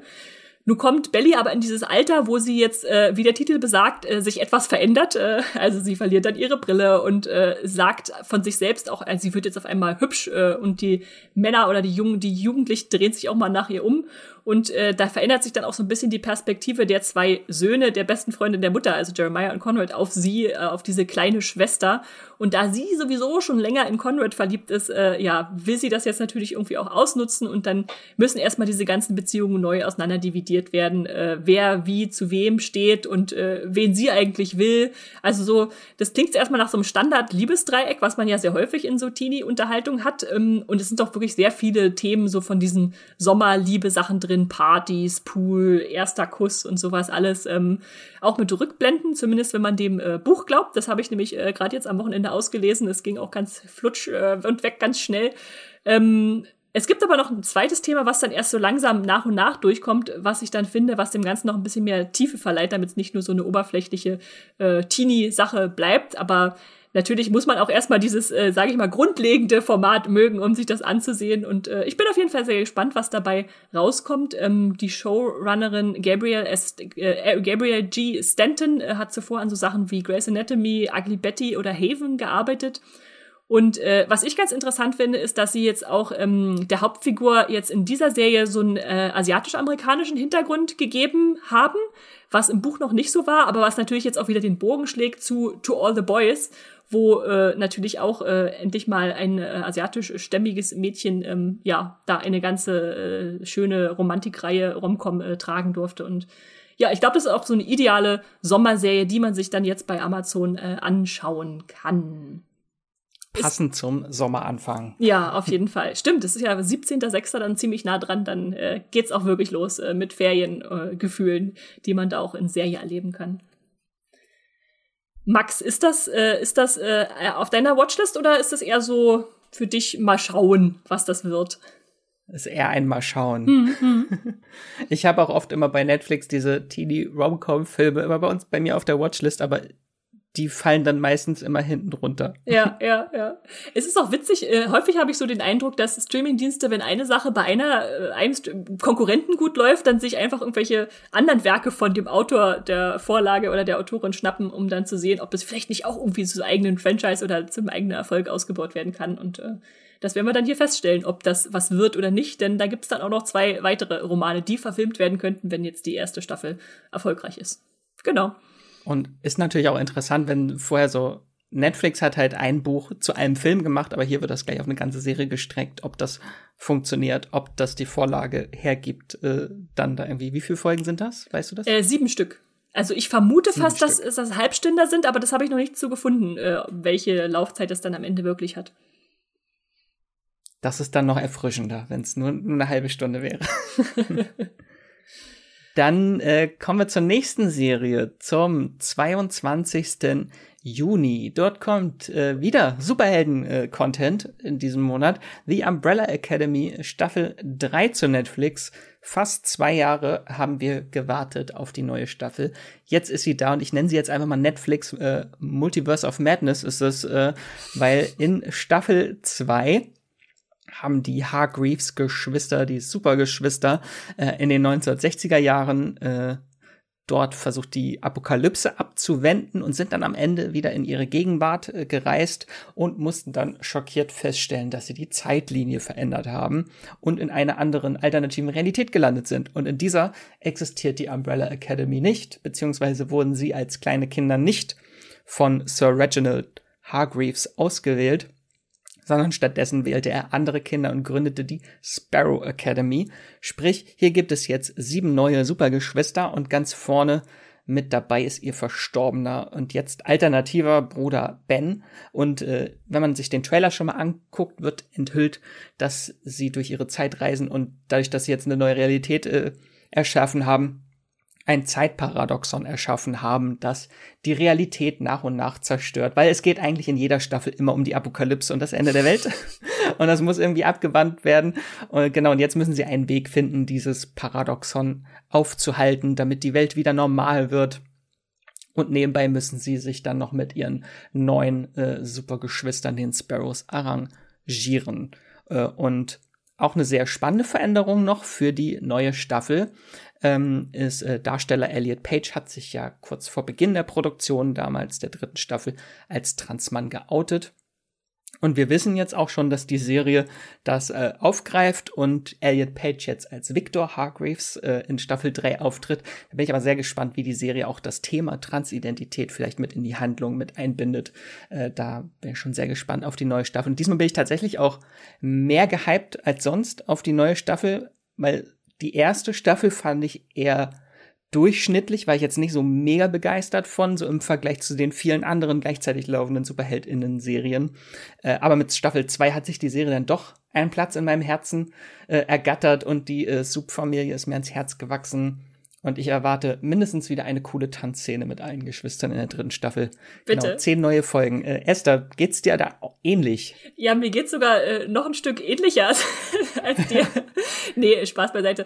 Ähm, ich habe auch erst letztes Jahr die ersten zwei Staffeln hintereinander weggeguckt, äh, weil ich immer dir von diesem Phänomen mitbekommen habe und dachte, eigentlich müsste Superhelden-Serie doch was für mich sein. Warum hat mir das irgendwie beim ersten Mal nicht so richtig gefallen? Da hatte ich irgendwie nach zwei Folgen abgebrochen.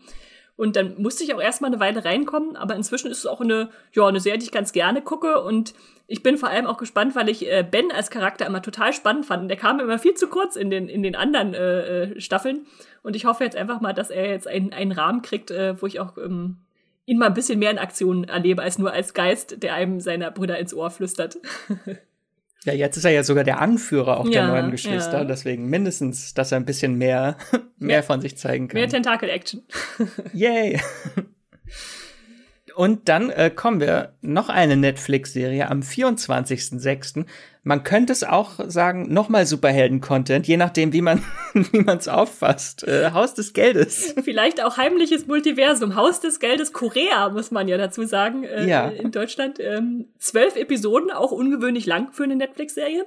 Äh, ist natürlich das Remake äh, der, des spanischen Hits Haus des Geldes, La Casa de Papel und dreht sich demnach eben auch wieder um einen Genie, den Professor, der sich Menschen mit unterschiedlichen Talenten und krimineller Veranlagung äh, an Bord holt, um ja während einer Geiselnahme sehr viel Geld abzustauben. Man weiß noch nicht so richtig, ob das jetzt genau den Rahmen haben wird, wie schon bei Haus des Geldes, dass sie da eine Notendruckerei ähm, überfallen. Aber der Trailer hat schon so ein bisschen verraten, dass es da auch ähm, um Nord- und Südkorea geht, die da so ihren Konflikt beigelegt haben und jetzt so eine Kooperation inklusive gemeinsamer Währung wollen. Und wenn ich das richtig verstanden habe, wollen die da irgendwelche neu geprägten Münzen oder irgendwas stehlen? Also so, richtig klar ja, ist mir das noch nicht. Das ist ganz weird, weil bei Netflix auf der Seite steht, dass es um Münzen geht, mhm. aber im Trailer sieht man Banknoten. Das ist alles ein bisschen verwirrend bei ja, Netflix ja. gerade.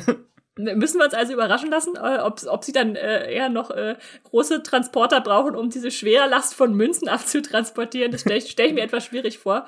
Aber es soll natürlich wieder der größte Überfall äh, aller Zeiten werden. Und ähm, ich bin mal gespannt, ob es dann auch ein bisschen politischer und sozialkritischer wird, so mit dieser Nord-Südkorea. Ähm, äh, ja, Situation.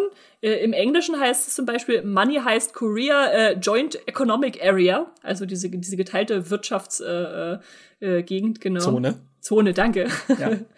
und äh, was dann der Trailer auch verspricht, ist äh, äh, im, Deutschen, dieser Raub ist wie kein anderer, wo ich dann erstmal schmunzeln musste und dachte, ihr seid, ihr seid aber schon ein Haus des Geldes Remake, oder? Wie äh, heißt das dann zumindest, dass wir einen anderen Raub zu kriegen, wenn wir schon anscheinend eins zu eins die Bande auch wieder bekommen?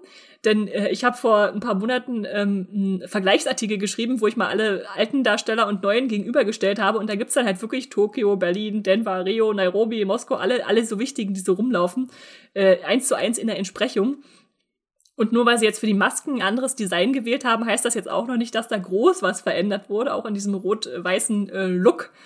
Ähm, ja, aber irgendwie macht das dann auch wieder die Faszination für mich aus. Ich bin, ich bin so hin und her gerissen, wie du vielleicht hörst. Äh, ja, ja, also einer, ja, kann ich verstehen. Einerseits irgendwie denke ich, ja, okay, jetzt habt ihr hier so die abgekupfert, nur die die, die, die alte Serie ist noch nicht mal richtig begraben, die, die gleiche ist noch nicht mal kalt, da habt ihr schon die neue Serie rausgeholt. Und äh, jetzt kommt hier also dieses koreanische Remake und ich hoffe fast noch so ein bisschen, dass sie es vielleicht auch irgendwie in dieselbe Welt integrieren und sagen, haha, da gibt's jetzt Copycats in, in Korea, äh, die jetzt einfach so dieses Prinzip äh, sich übernommen haben, aber was ganz anderes machen. Aber ja, kann man, kann man noch nicht ausmachen. Äh, ich freue mich auf jeden Fall auf ein äh, Wiedersehen mit äh, Yunjin Kim, die wir natürlich aus Lost kennen als äh, Sun und die habe ich so lange nicht gesehen, dass ich mich jetzt freue, dass sie da jetzt die die Inspektora oder wie auch immer man im Koreanischen dann zur äh, Polizei äh, äh, Ermittlerin sagt, äh, spielen wird. Äh, genau. Wie, wie sind deine Gefühle zu zu diesem wahrscheinlich Remake, Max? Ja, einerseits so ein bisschen abgeschreckt, weil gerade erst Haus des Geldes hinter mich gebracht dann auch noch gleich zwölf Folgen. Hm. So, also das war bei dieser Zombie-Serie aus Südkorea. Das waren ja auch so viele und lange Folgen. Äh, wie hieß die denn? Oh Gott, habe ich schon wieder vergessen. All, all. Die, die nur du geguckt hast, Max, äh, bei uns in der Redaktion? Ja, Hendrik hat sie auch geguckt. Ah, okay, okay. Kann, kann ich mich so, leider auch nicht erinnern gerade. Äh, aber sonst, äh, dass äh, dieses dieser Hintergrund, dieser Background mit Nord- und Südkorea, das finde ich eigentlich schon sehr, sehr spannend. Äh, und einfach die Geschichte von Haus des Geldes war ja immer so, die Spanier halt so mit sehr heißblütig äh, hochkochenden Emotionen. Das ist ja auch, wenn man so K-Dramen sich anguckt, äh, da spielen ja auch mal sehr viele Gefühle mit. Das ist schon so ein bisschen soapig und das passt eigentlich ganz gut so, zu Südkorea, dieses äh, Haus des Geldes-Feeling, diese mhm. Mischung aus äh, Action und äh, ja doch so ein bisschen soapig ist es ja schon. Es ist ja schon jo, Bankräuber-Soap. Kann, kann, man ruhig, kann man ruhig sagen. Also da freue ich mich dann doch schon einfach. Ich finde, die Masken sehen cooler aus, die neuen. Mhm, mhm.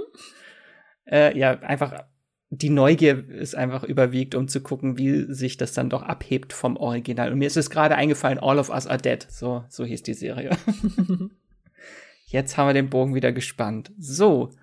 Dann, wenn ihr noch nicht genug zu tun habt, am 24. Juni mit Haus des Geldes Korea gibt es nämlich noch eine neue Netflix-Serie am gleichen Tag. Und zwar Man vs. Bee. Äh, da habt ihr, glaube ich, mehr zu lachen als bei Haus des Geldes. Äh, das ist eine neue Serie entwickelt von Ron Atkinson. Äh, hat er gemeinsam mit William Davies äh, erschaffen. Der hat auch an Johnny English mitgewirkt. Ähm, und äh, jetzt endlich mal wieder Mr. Bean, Ron Atkinson, mehr Content brauche ich in meinem Leben. Äh, das ist nämlich wieder eine ganz tolle Slapstick-Humor-Serie, die mich schon sehr an Mr. Bean teilweise erinnert, wenn man sich den Trailer anguckt. Mhm. Ähm, da geht es nämlich um einen Mann namens Trevor, den Ron Atkinson spielt, und der hat einen neuen Job bei einer Firma namens House Sitters Deluxe.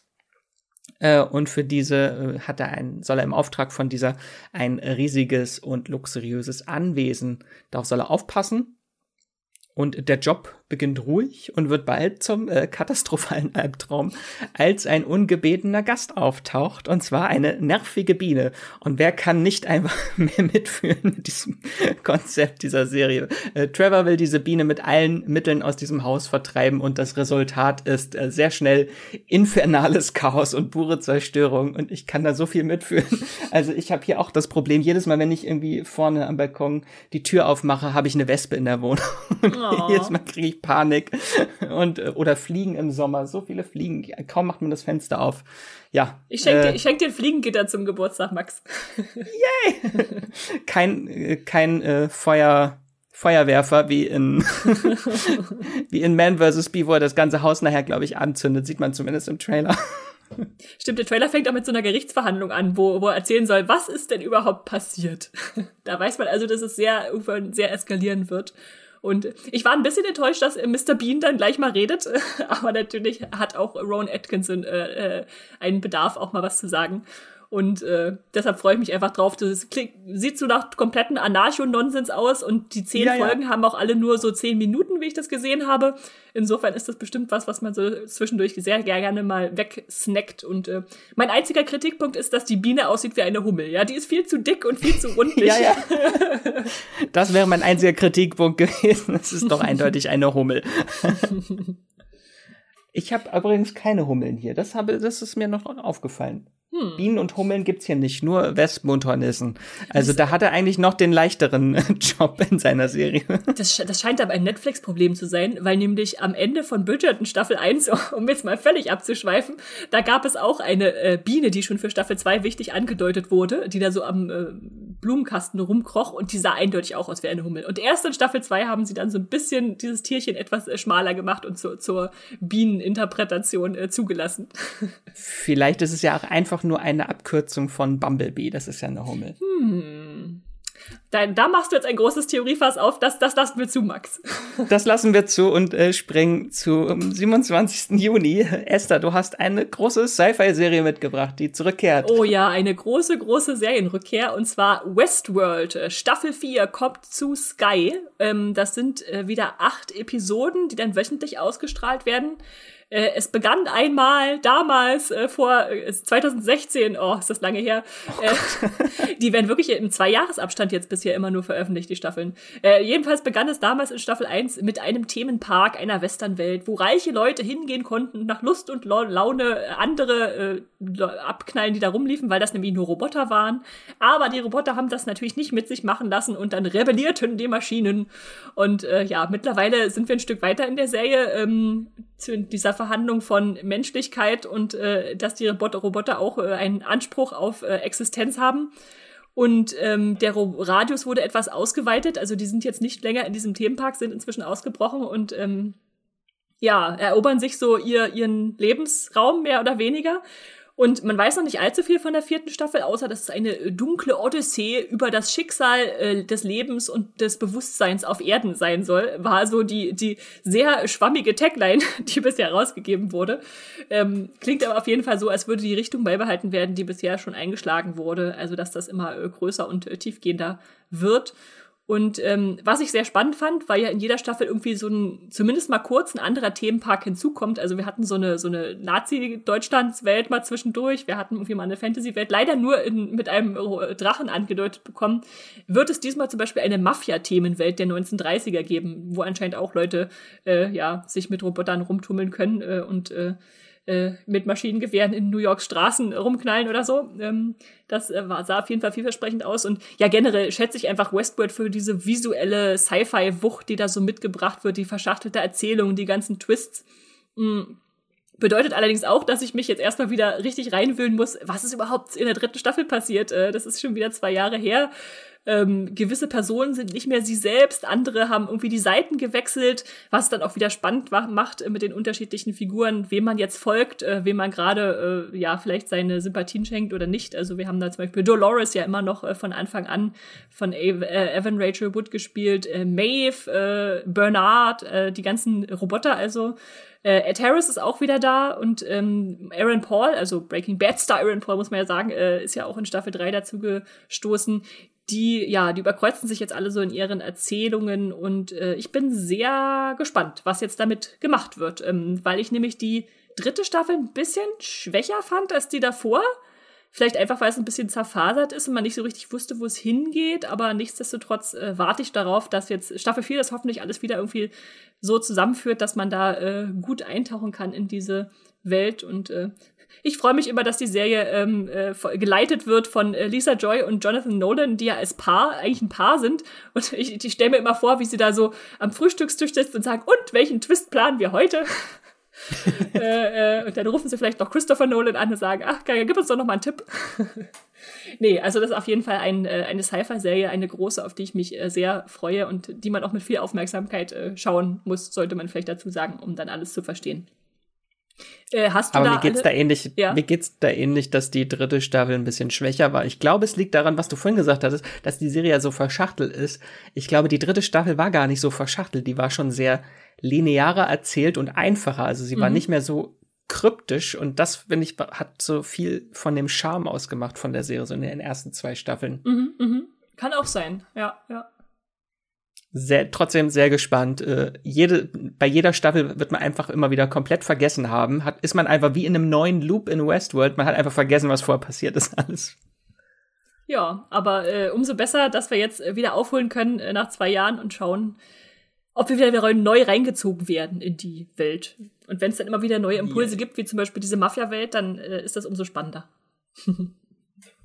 Unbedingt. Und dann kommen wir zur nächsten Serie und zwar am 28. Juni startet die zweite Staffel Only Murders in the Building äh, bei Disney Plus. Das sind zehn neue Folgen, 30 Minuten wöchentlich. Und ähm, Only Murders in the Building ist eine Murder Mystery Comedy Serie, die ihr gesehen haben solltet. Ich kann sie euch allen nur ans Herz legen. Jetzt kommt die zweite Staffel äh, in den Hauptrollen äh, Steve Martin und Martin Short und Selena Gomez. Und falls ihr noch nichts davon gehört habt, in Staffel 1 ging es darum, dass drei Menschen, die heißen Charles, Oliver und Mabel, äh, die leben lange Zeit in einem New Yorker Apartment-Komplex namens Arconia in der Upper West Side aneinander vorbei, bis ein Mord und ihre gemeinsame Liebe für True Crime Podcast sie zusammenführt. Und mit ihrem geballten Krimiwissen suchen sie dann gemeinsam nach Hinweisen und dokumentieren ihre Erkenntnisse in Form eines Podcasts, der dann den Titel trägt Only Murders in the Building. Und in Staffel 2 sind sie jetzt im Zentrum eines neuen Falls, äh, und zwar mitten im Zentrum, denn sie werden verdächtigt, die Vorstandsvorsitzende des Arconias äh, Bunny ermordet zu haben. Und äh, viel weiß ich noch nicht über die Handlung, aber so den ersten Teaser, wenn man den sich anguckt, äh, sieht das schon so aus, als ob sie sehr schnell auf Kaution freikommen. Also sie werden nicht die ganze Staffel lang über irgendwie hinter Gittern verbringen. Äh, und sie nehmen erneut Ermittlungen auf in dem Haus und stoßen da auf ganz viele Hinweise und da gibt's auch schon äh, ein paar angedeutete Gaststars wie Amy Schumer oder Cara Delevingne, die dort mitspielen. Und ich war sehr, sehr angetan von der ersten Staffel. Ähm, die Redaktion von Moviepilot und Filmstarts übrigens auch, weil unser, auf unserer gemeinsamen List Jahresendliste äh, ist die Serie auf Platz 8 gewählt worden, der besten Serien 2021. Das war auch und so ein kleiner, es war so ein kleiner Geheimtipp, hatte ich gefühlt, der sich erstmal so in die Herzen schleichen musste. Den hatte jetzt niemand groß erwartet, aber das hat sich dann irgendwie immer mehr rumgesprochen, dass das ein sehr, sehr unterhaltsames äh, Krimi-Format ist bei Disney Plus, ja.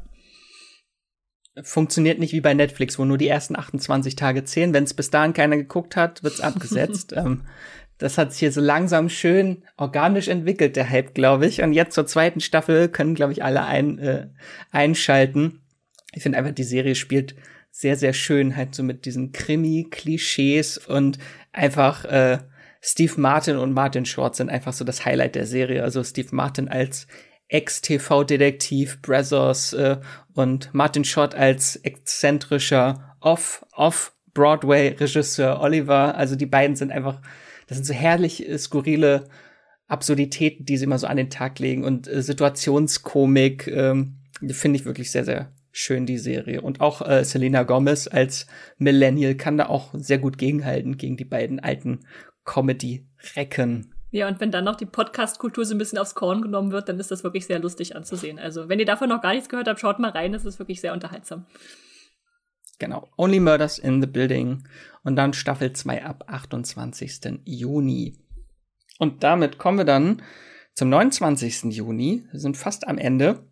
Und da gibt es auch eine Serie, die zurückkehrt auf Disney Plus und zwar Atlanta. Und da hat der Patrick äh, uns eine Sprachnachricht geschickt.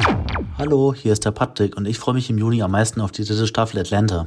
Die Serie mit dem Multitalent Donald Glover, der zum Beispiel auch als Musiker Childish Gambino bekannt ist, wurde von ihm selbst nicht ohne Grund als Twin Peaks mit Rappern bezeichnet. Mm, ab der ersten Staffel ist Atlanta eine unglaublich unterhaltsame und trotzdem ernste Auseinandersetzung damit, was es bedeutet, als Afroamerikaner im heutigen Amerika zu leben. Die Serie ist dabei im besten Sinn wirklich snackable, also die Folgen sind immer nur so 20 bis 30 Minuten lang und trotzdem wirken die immer so wie kleine in sich geschlossene Kurzfilme. Auch wenn die so kurz sind, äh, wird die Laufzeit trotzdem immer total ausgenutzt und mit vielen kreativen Ideen gefüllt, was mit dem vielen Surrealismus wirklich oft an das schon erwähnte Twin Peaks von David Lynch und Mark Frost erinnert. Da gibt's dann Folgen mit unsichtbaren Autos, äh, einem afroamerikanischen Justin Bieber oder eine Folge, die komplett in so einem Fake-Talkshow-Stil aufgezogen ist. Äh, über die dritte Staffel habe ich mir jetzt gar nicht so viel durchgelesen vorher, als die in den USA gestartet ist, aber Atlanta zeichnet sich in den ersten zwei Staffeln eben auch dadurch aus, dass die oft sehr überraschend ist. Ähm, in der zweiten Staffel wurden zum Beispiel die Hauptfiguren, die in der ersten Staffel noch eine total eingeschweißte Kuh waren, äh, in der zweiten Staffel für mehrere Folgen getrennt und haben dann ihre eigenen Stories erlebt und wurden praktisch so richtig auseinandergezerrt, auch was man gar nicht dachte nach der ersten Staffel. Äh, und über die dritte Staffel weiß ich bis jetzt praktisch nur, dass die am Anfang wohl aus Amerika direkt wegführt und dann mehr in Europa spielt, was ich mir bei Atlanta auf jeden Fall wieder richtig spannend und überraschend vorstelle.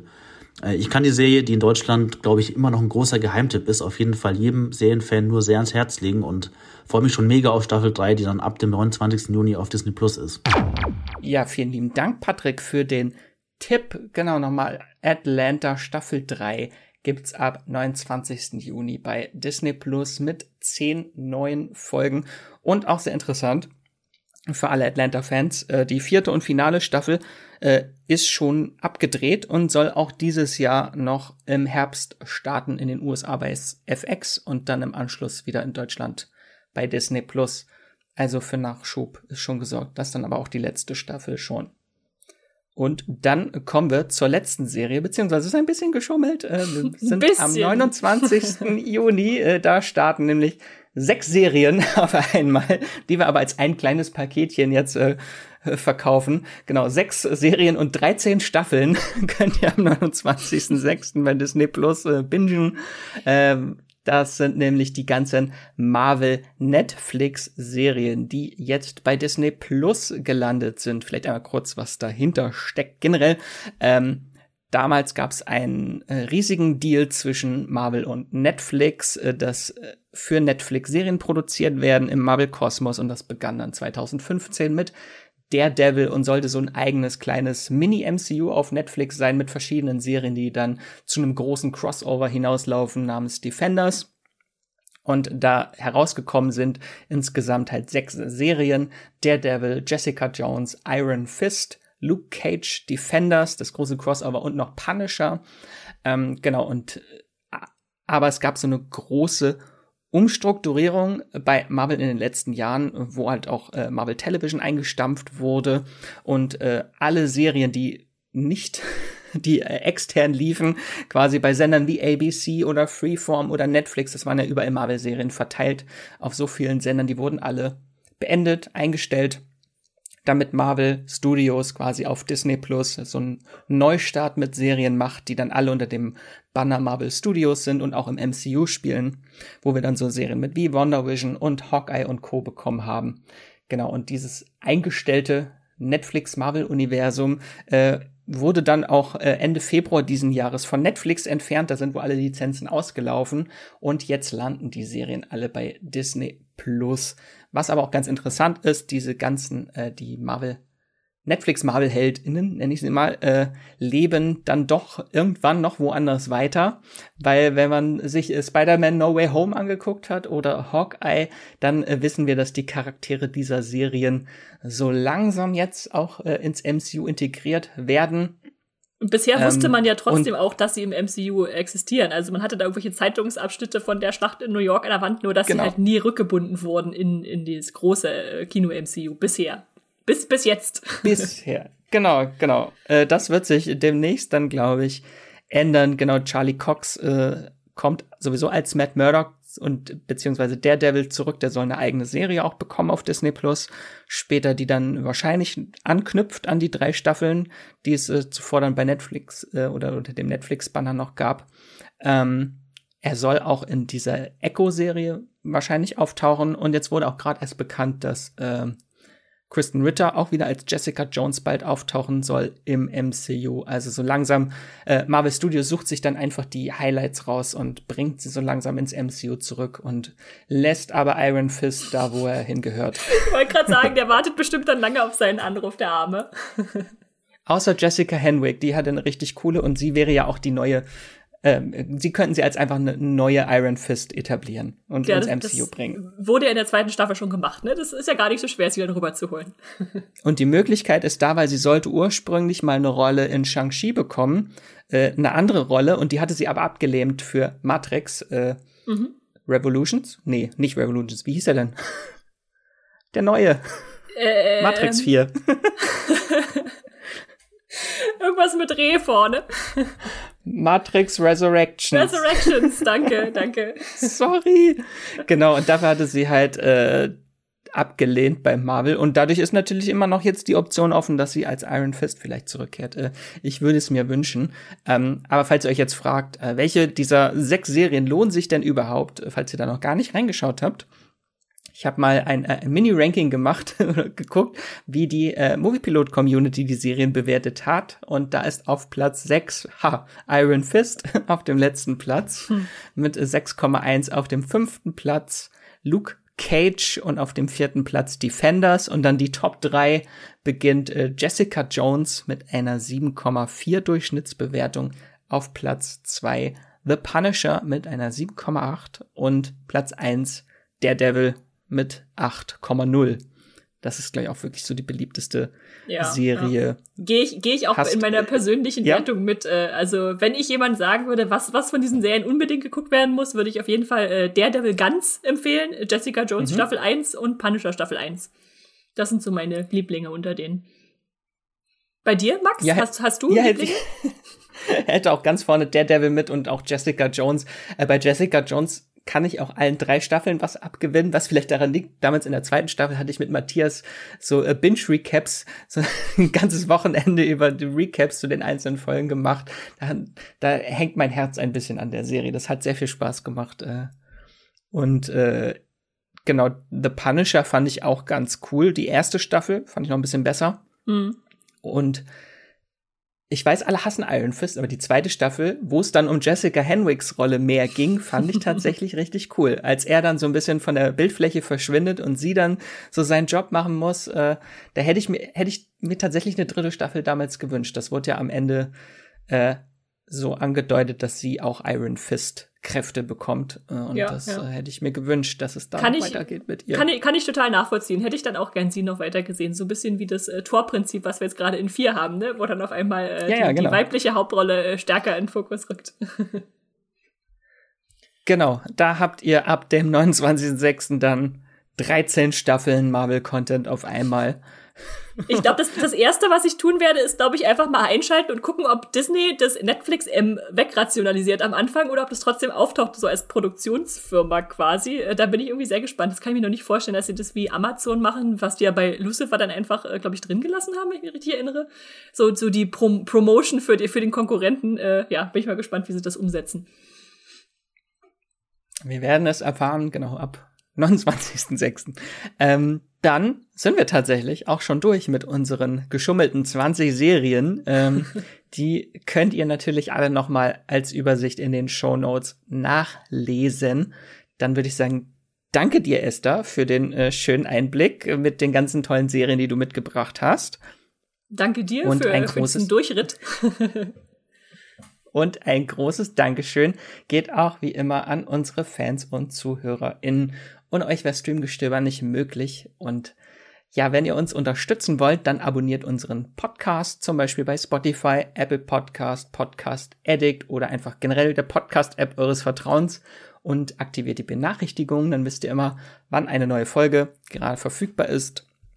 Oder ihr bewertet uns bei iTunes, Spotify und Podcast Addict mit mindestens fünf Sternen, äh, selbstverständlich. Äh, und hinterlasst uns gerne auch einen Kommentar, warum ihr uns hört. Äh, schreibt uns gerne auch Feedback, aber auch Fragen, Themenwünsche oder nette Worte per Mail an podcast.moviepilot.de.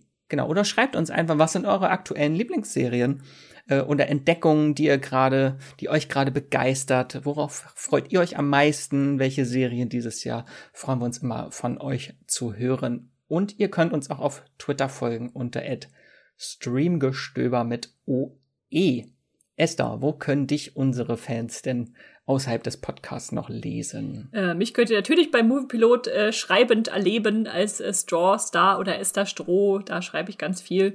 Und äh, ansonsten ab und zu twitter ich mal oder äh, stelle ein Bild auf Instagram als Straw-Star. Und dich, Max? Mich findet ihr auch beim Moviepilot und bei Twitter und Instagram unter Wieselmax oder Max Wieselein eingeben, dann findet ihr mich auch. Genau, und damit äh, nochmal danke dir, Esther, für die spannenden Serien, die du mitgebracht hast. Und euch allen wünsche ich einen wundervollen Tag und streamt was Schönes. Das war die neue Folge Streamgestöber. Abonniert uns bei Spotify, Apple oder der Podcast-App eures Vertrauens und wir freuen uns auch ganz besonders über eure Bewertungen. Die Musik wurde aufgenommen und produziert von Tomatenplatten. Feedback und Wünsche gehen an podcast.moviepilot.de. Wie ihr mit eurer Sprachnachricht im Podcast landet, erfahrt ihr in den Shownotes und unter www.moviepilot.de slash podcast.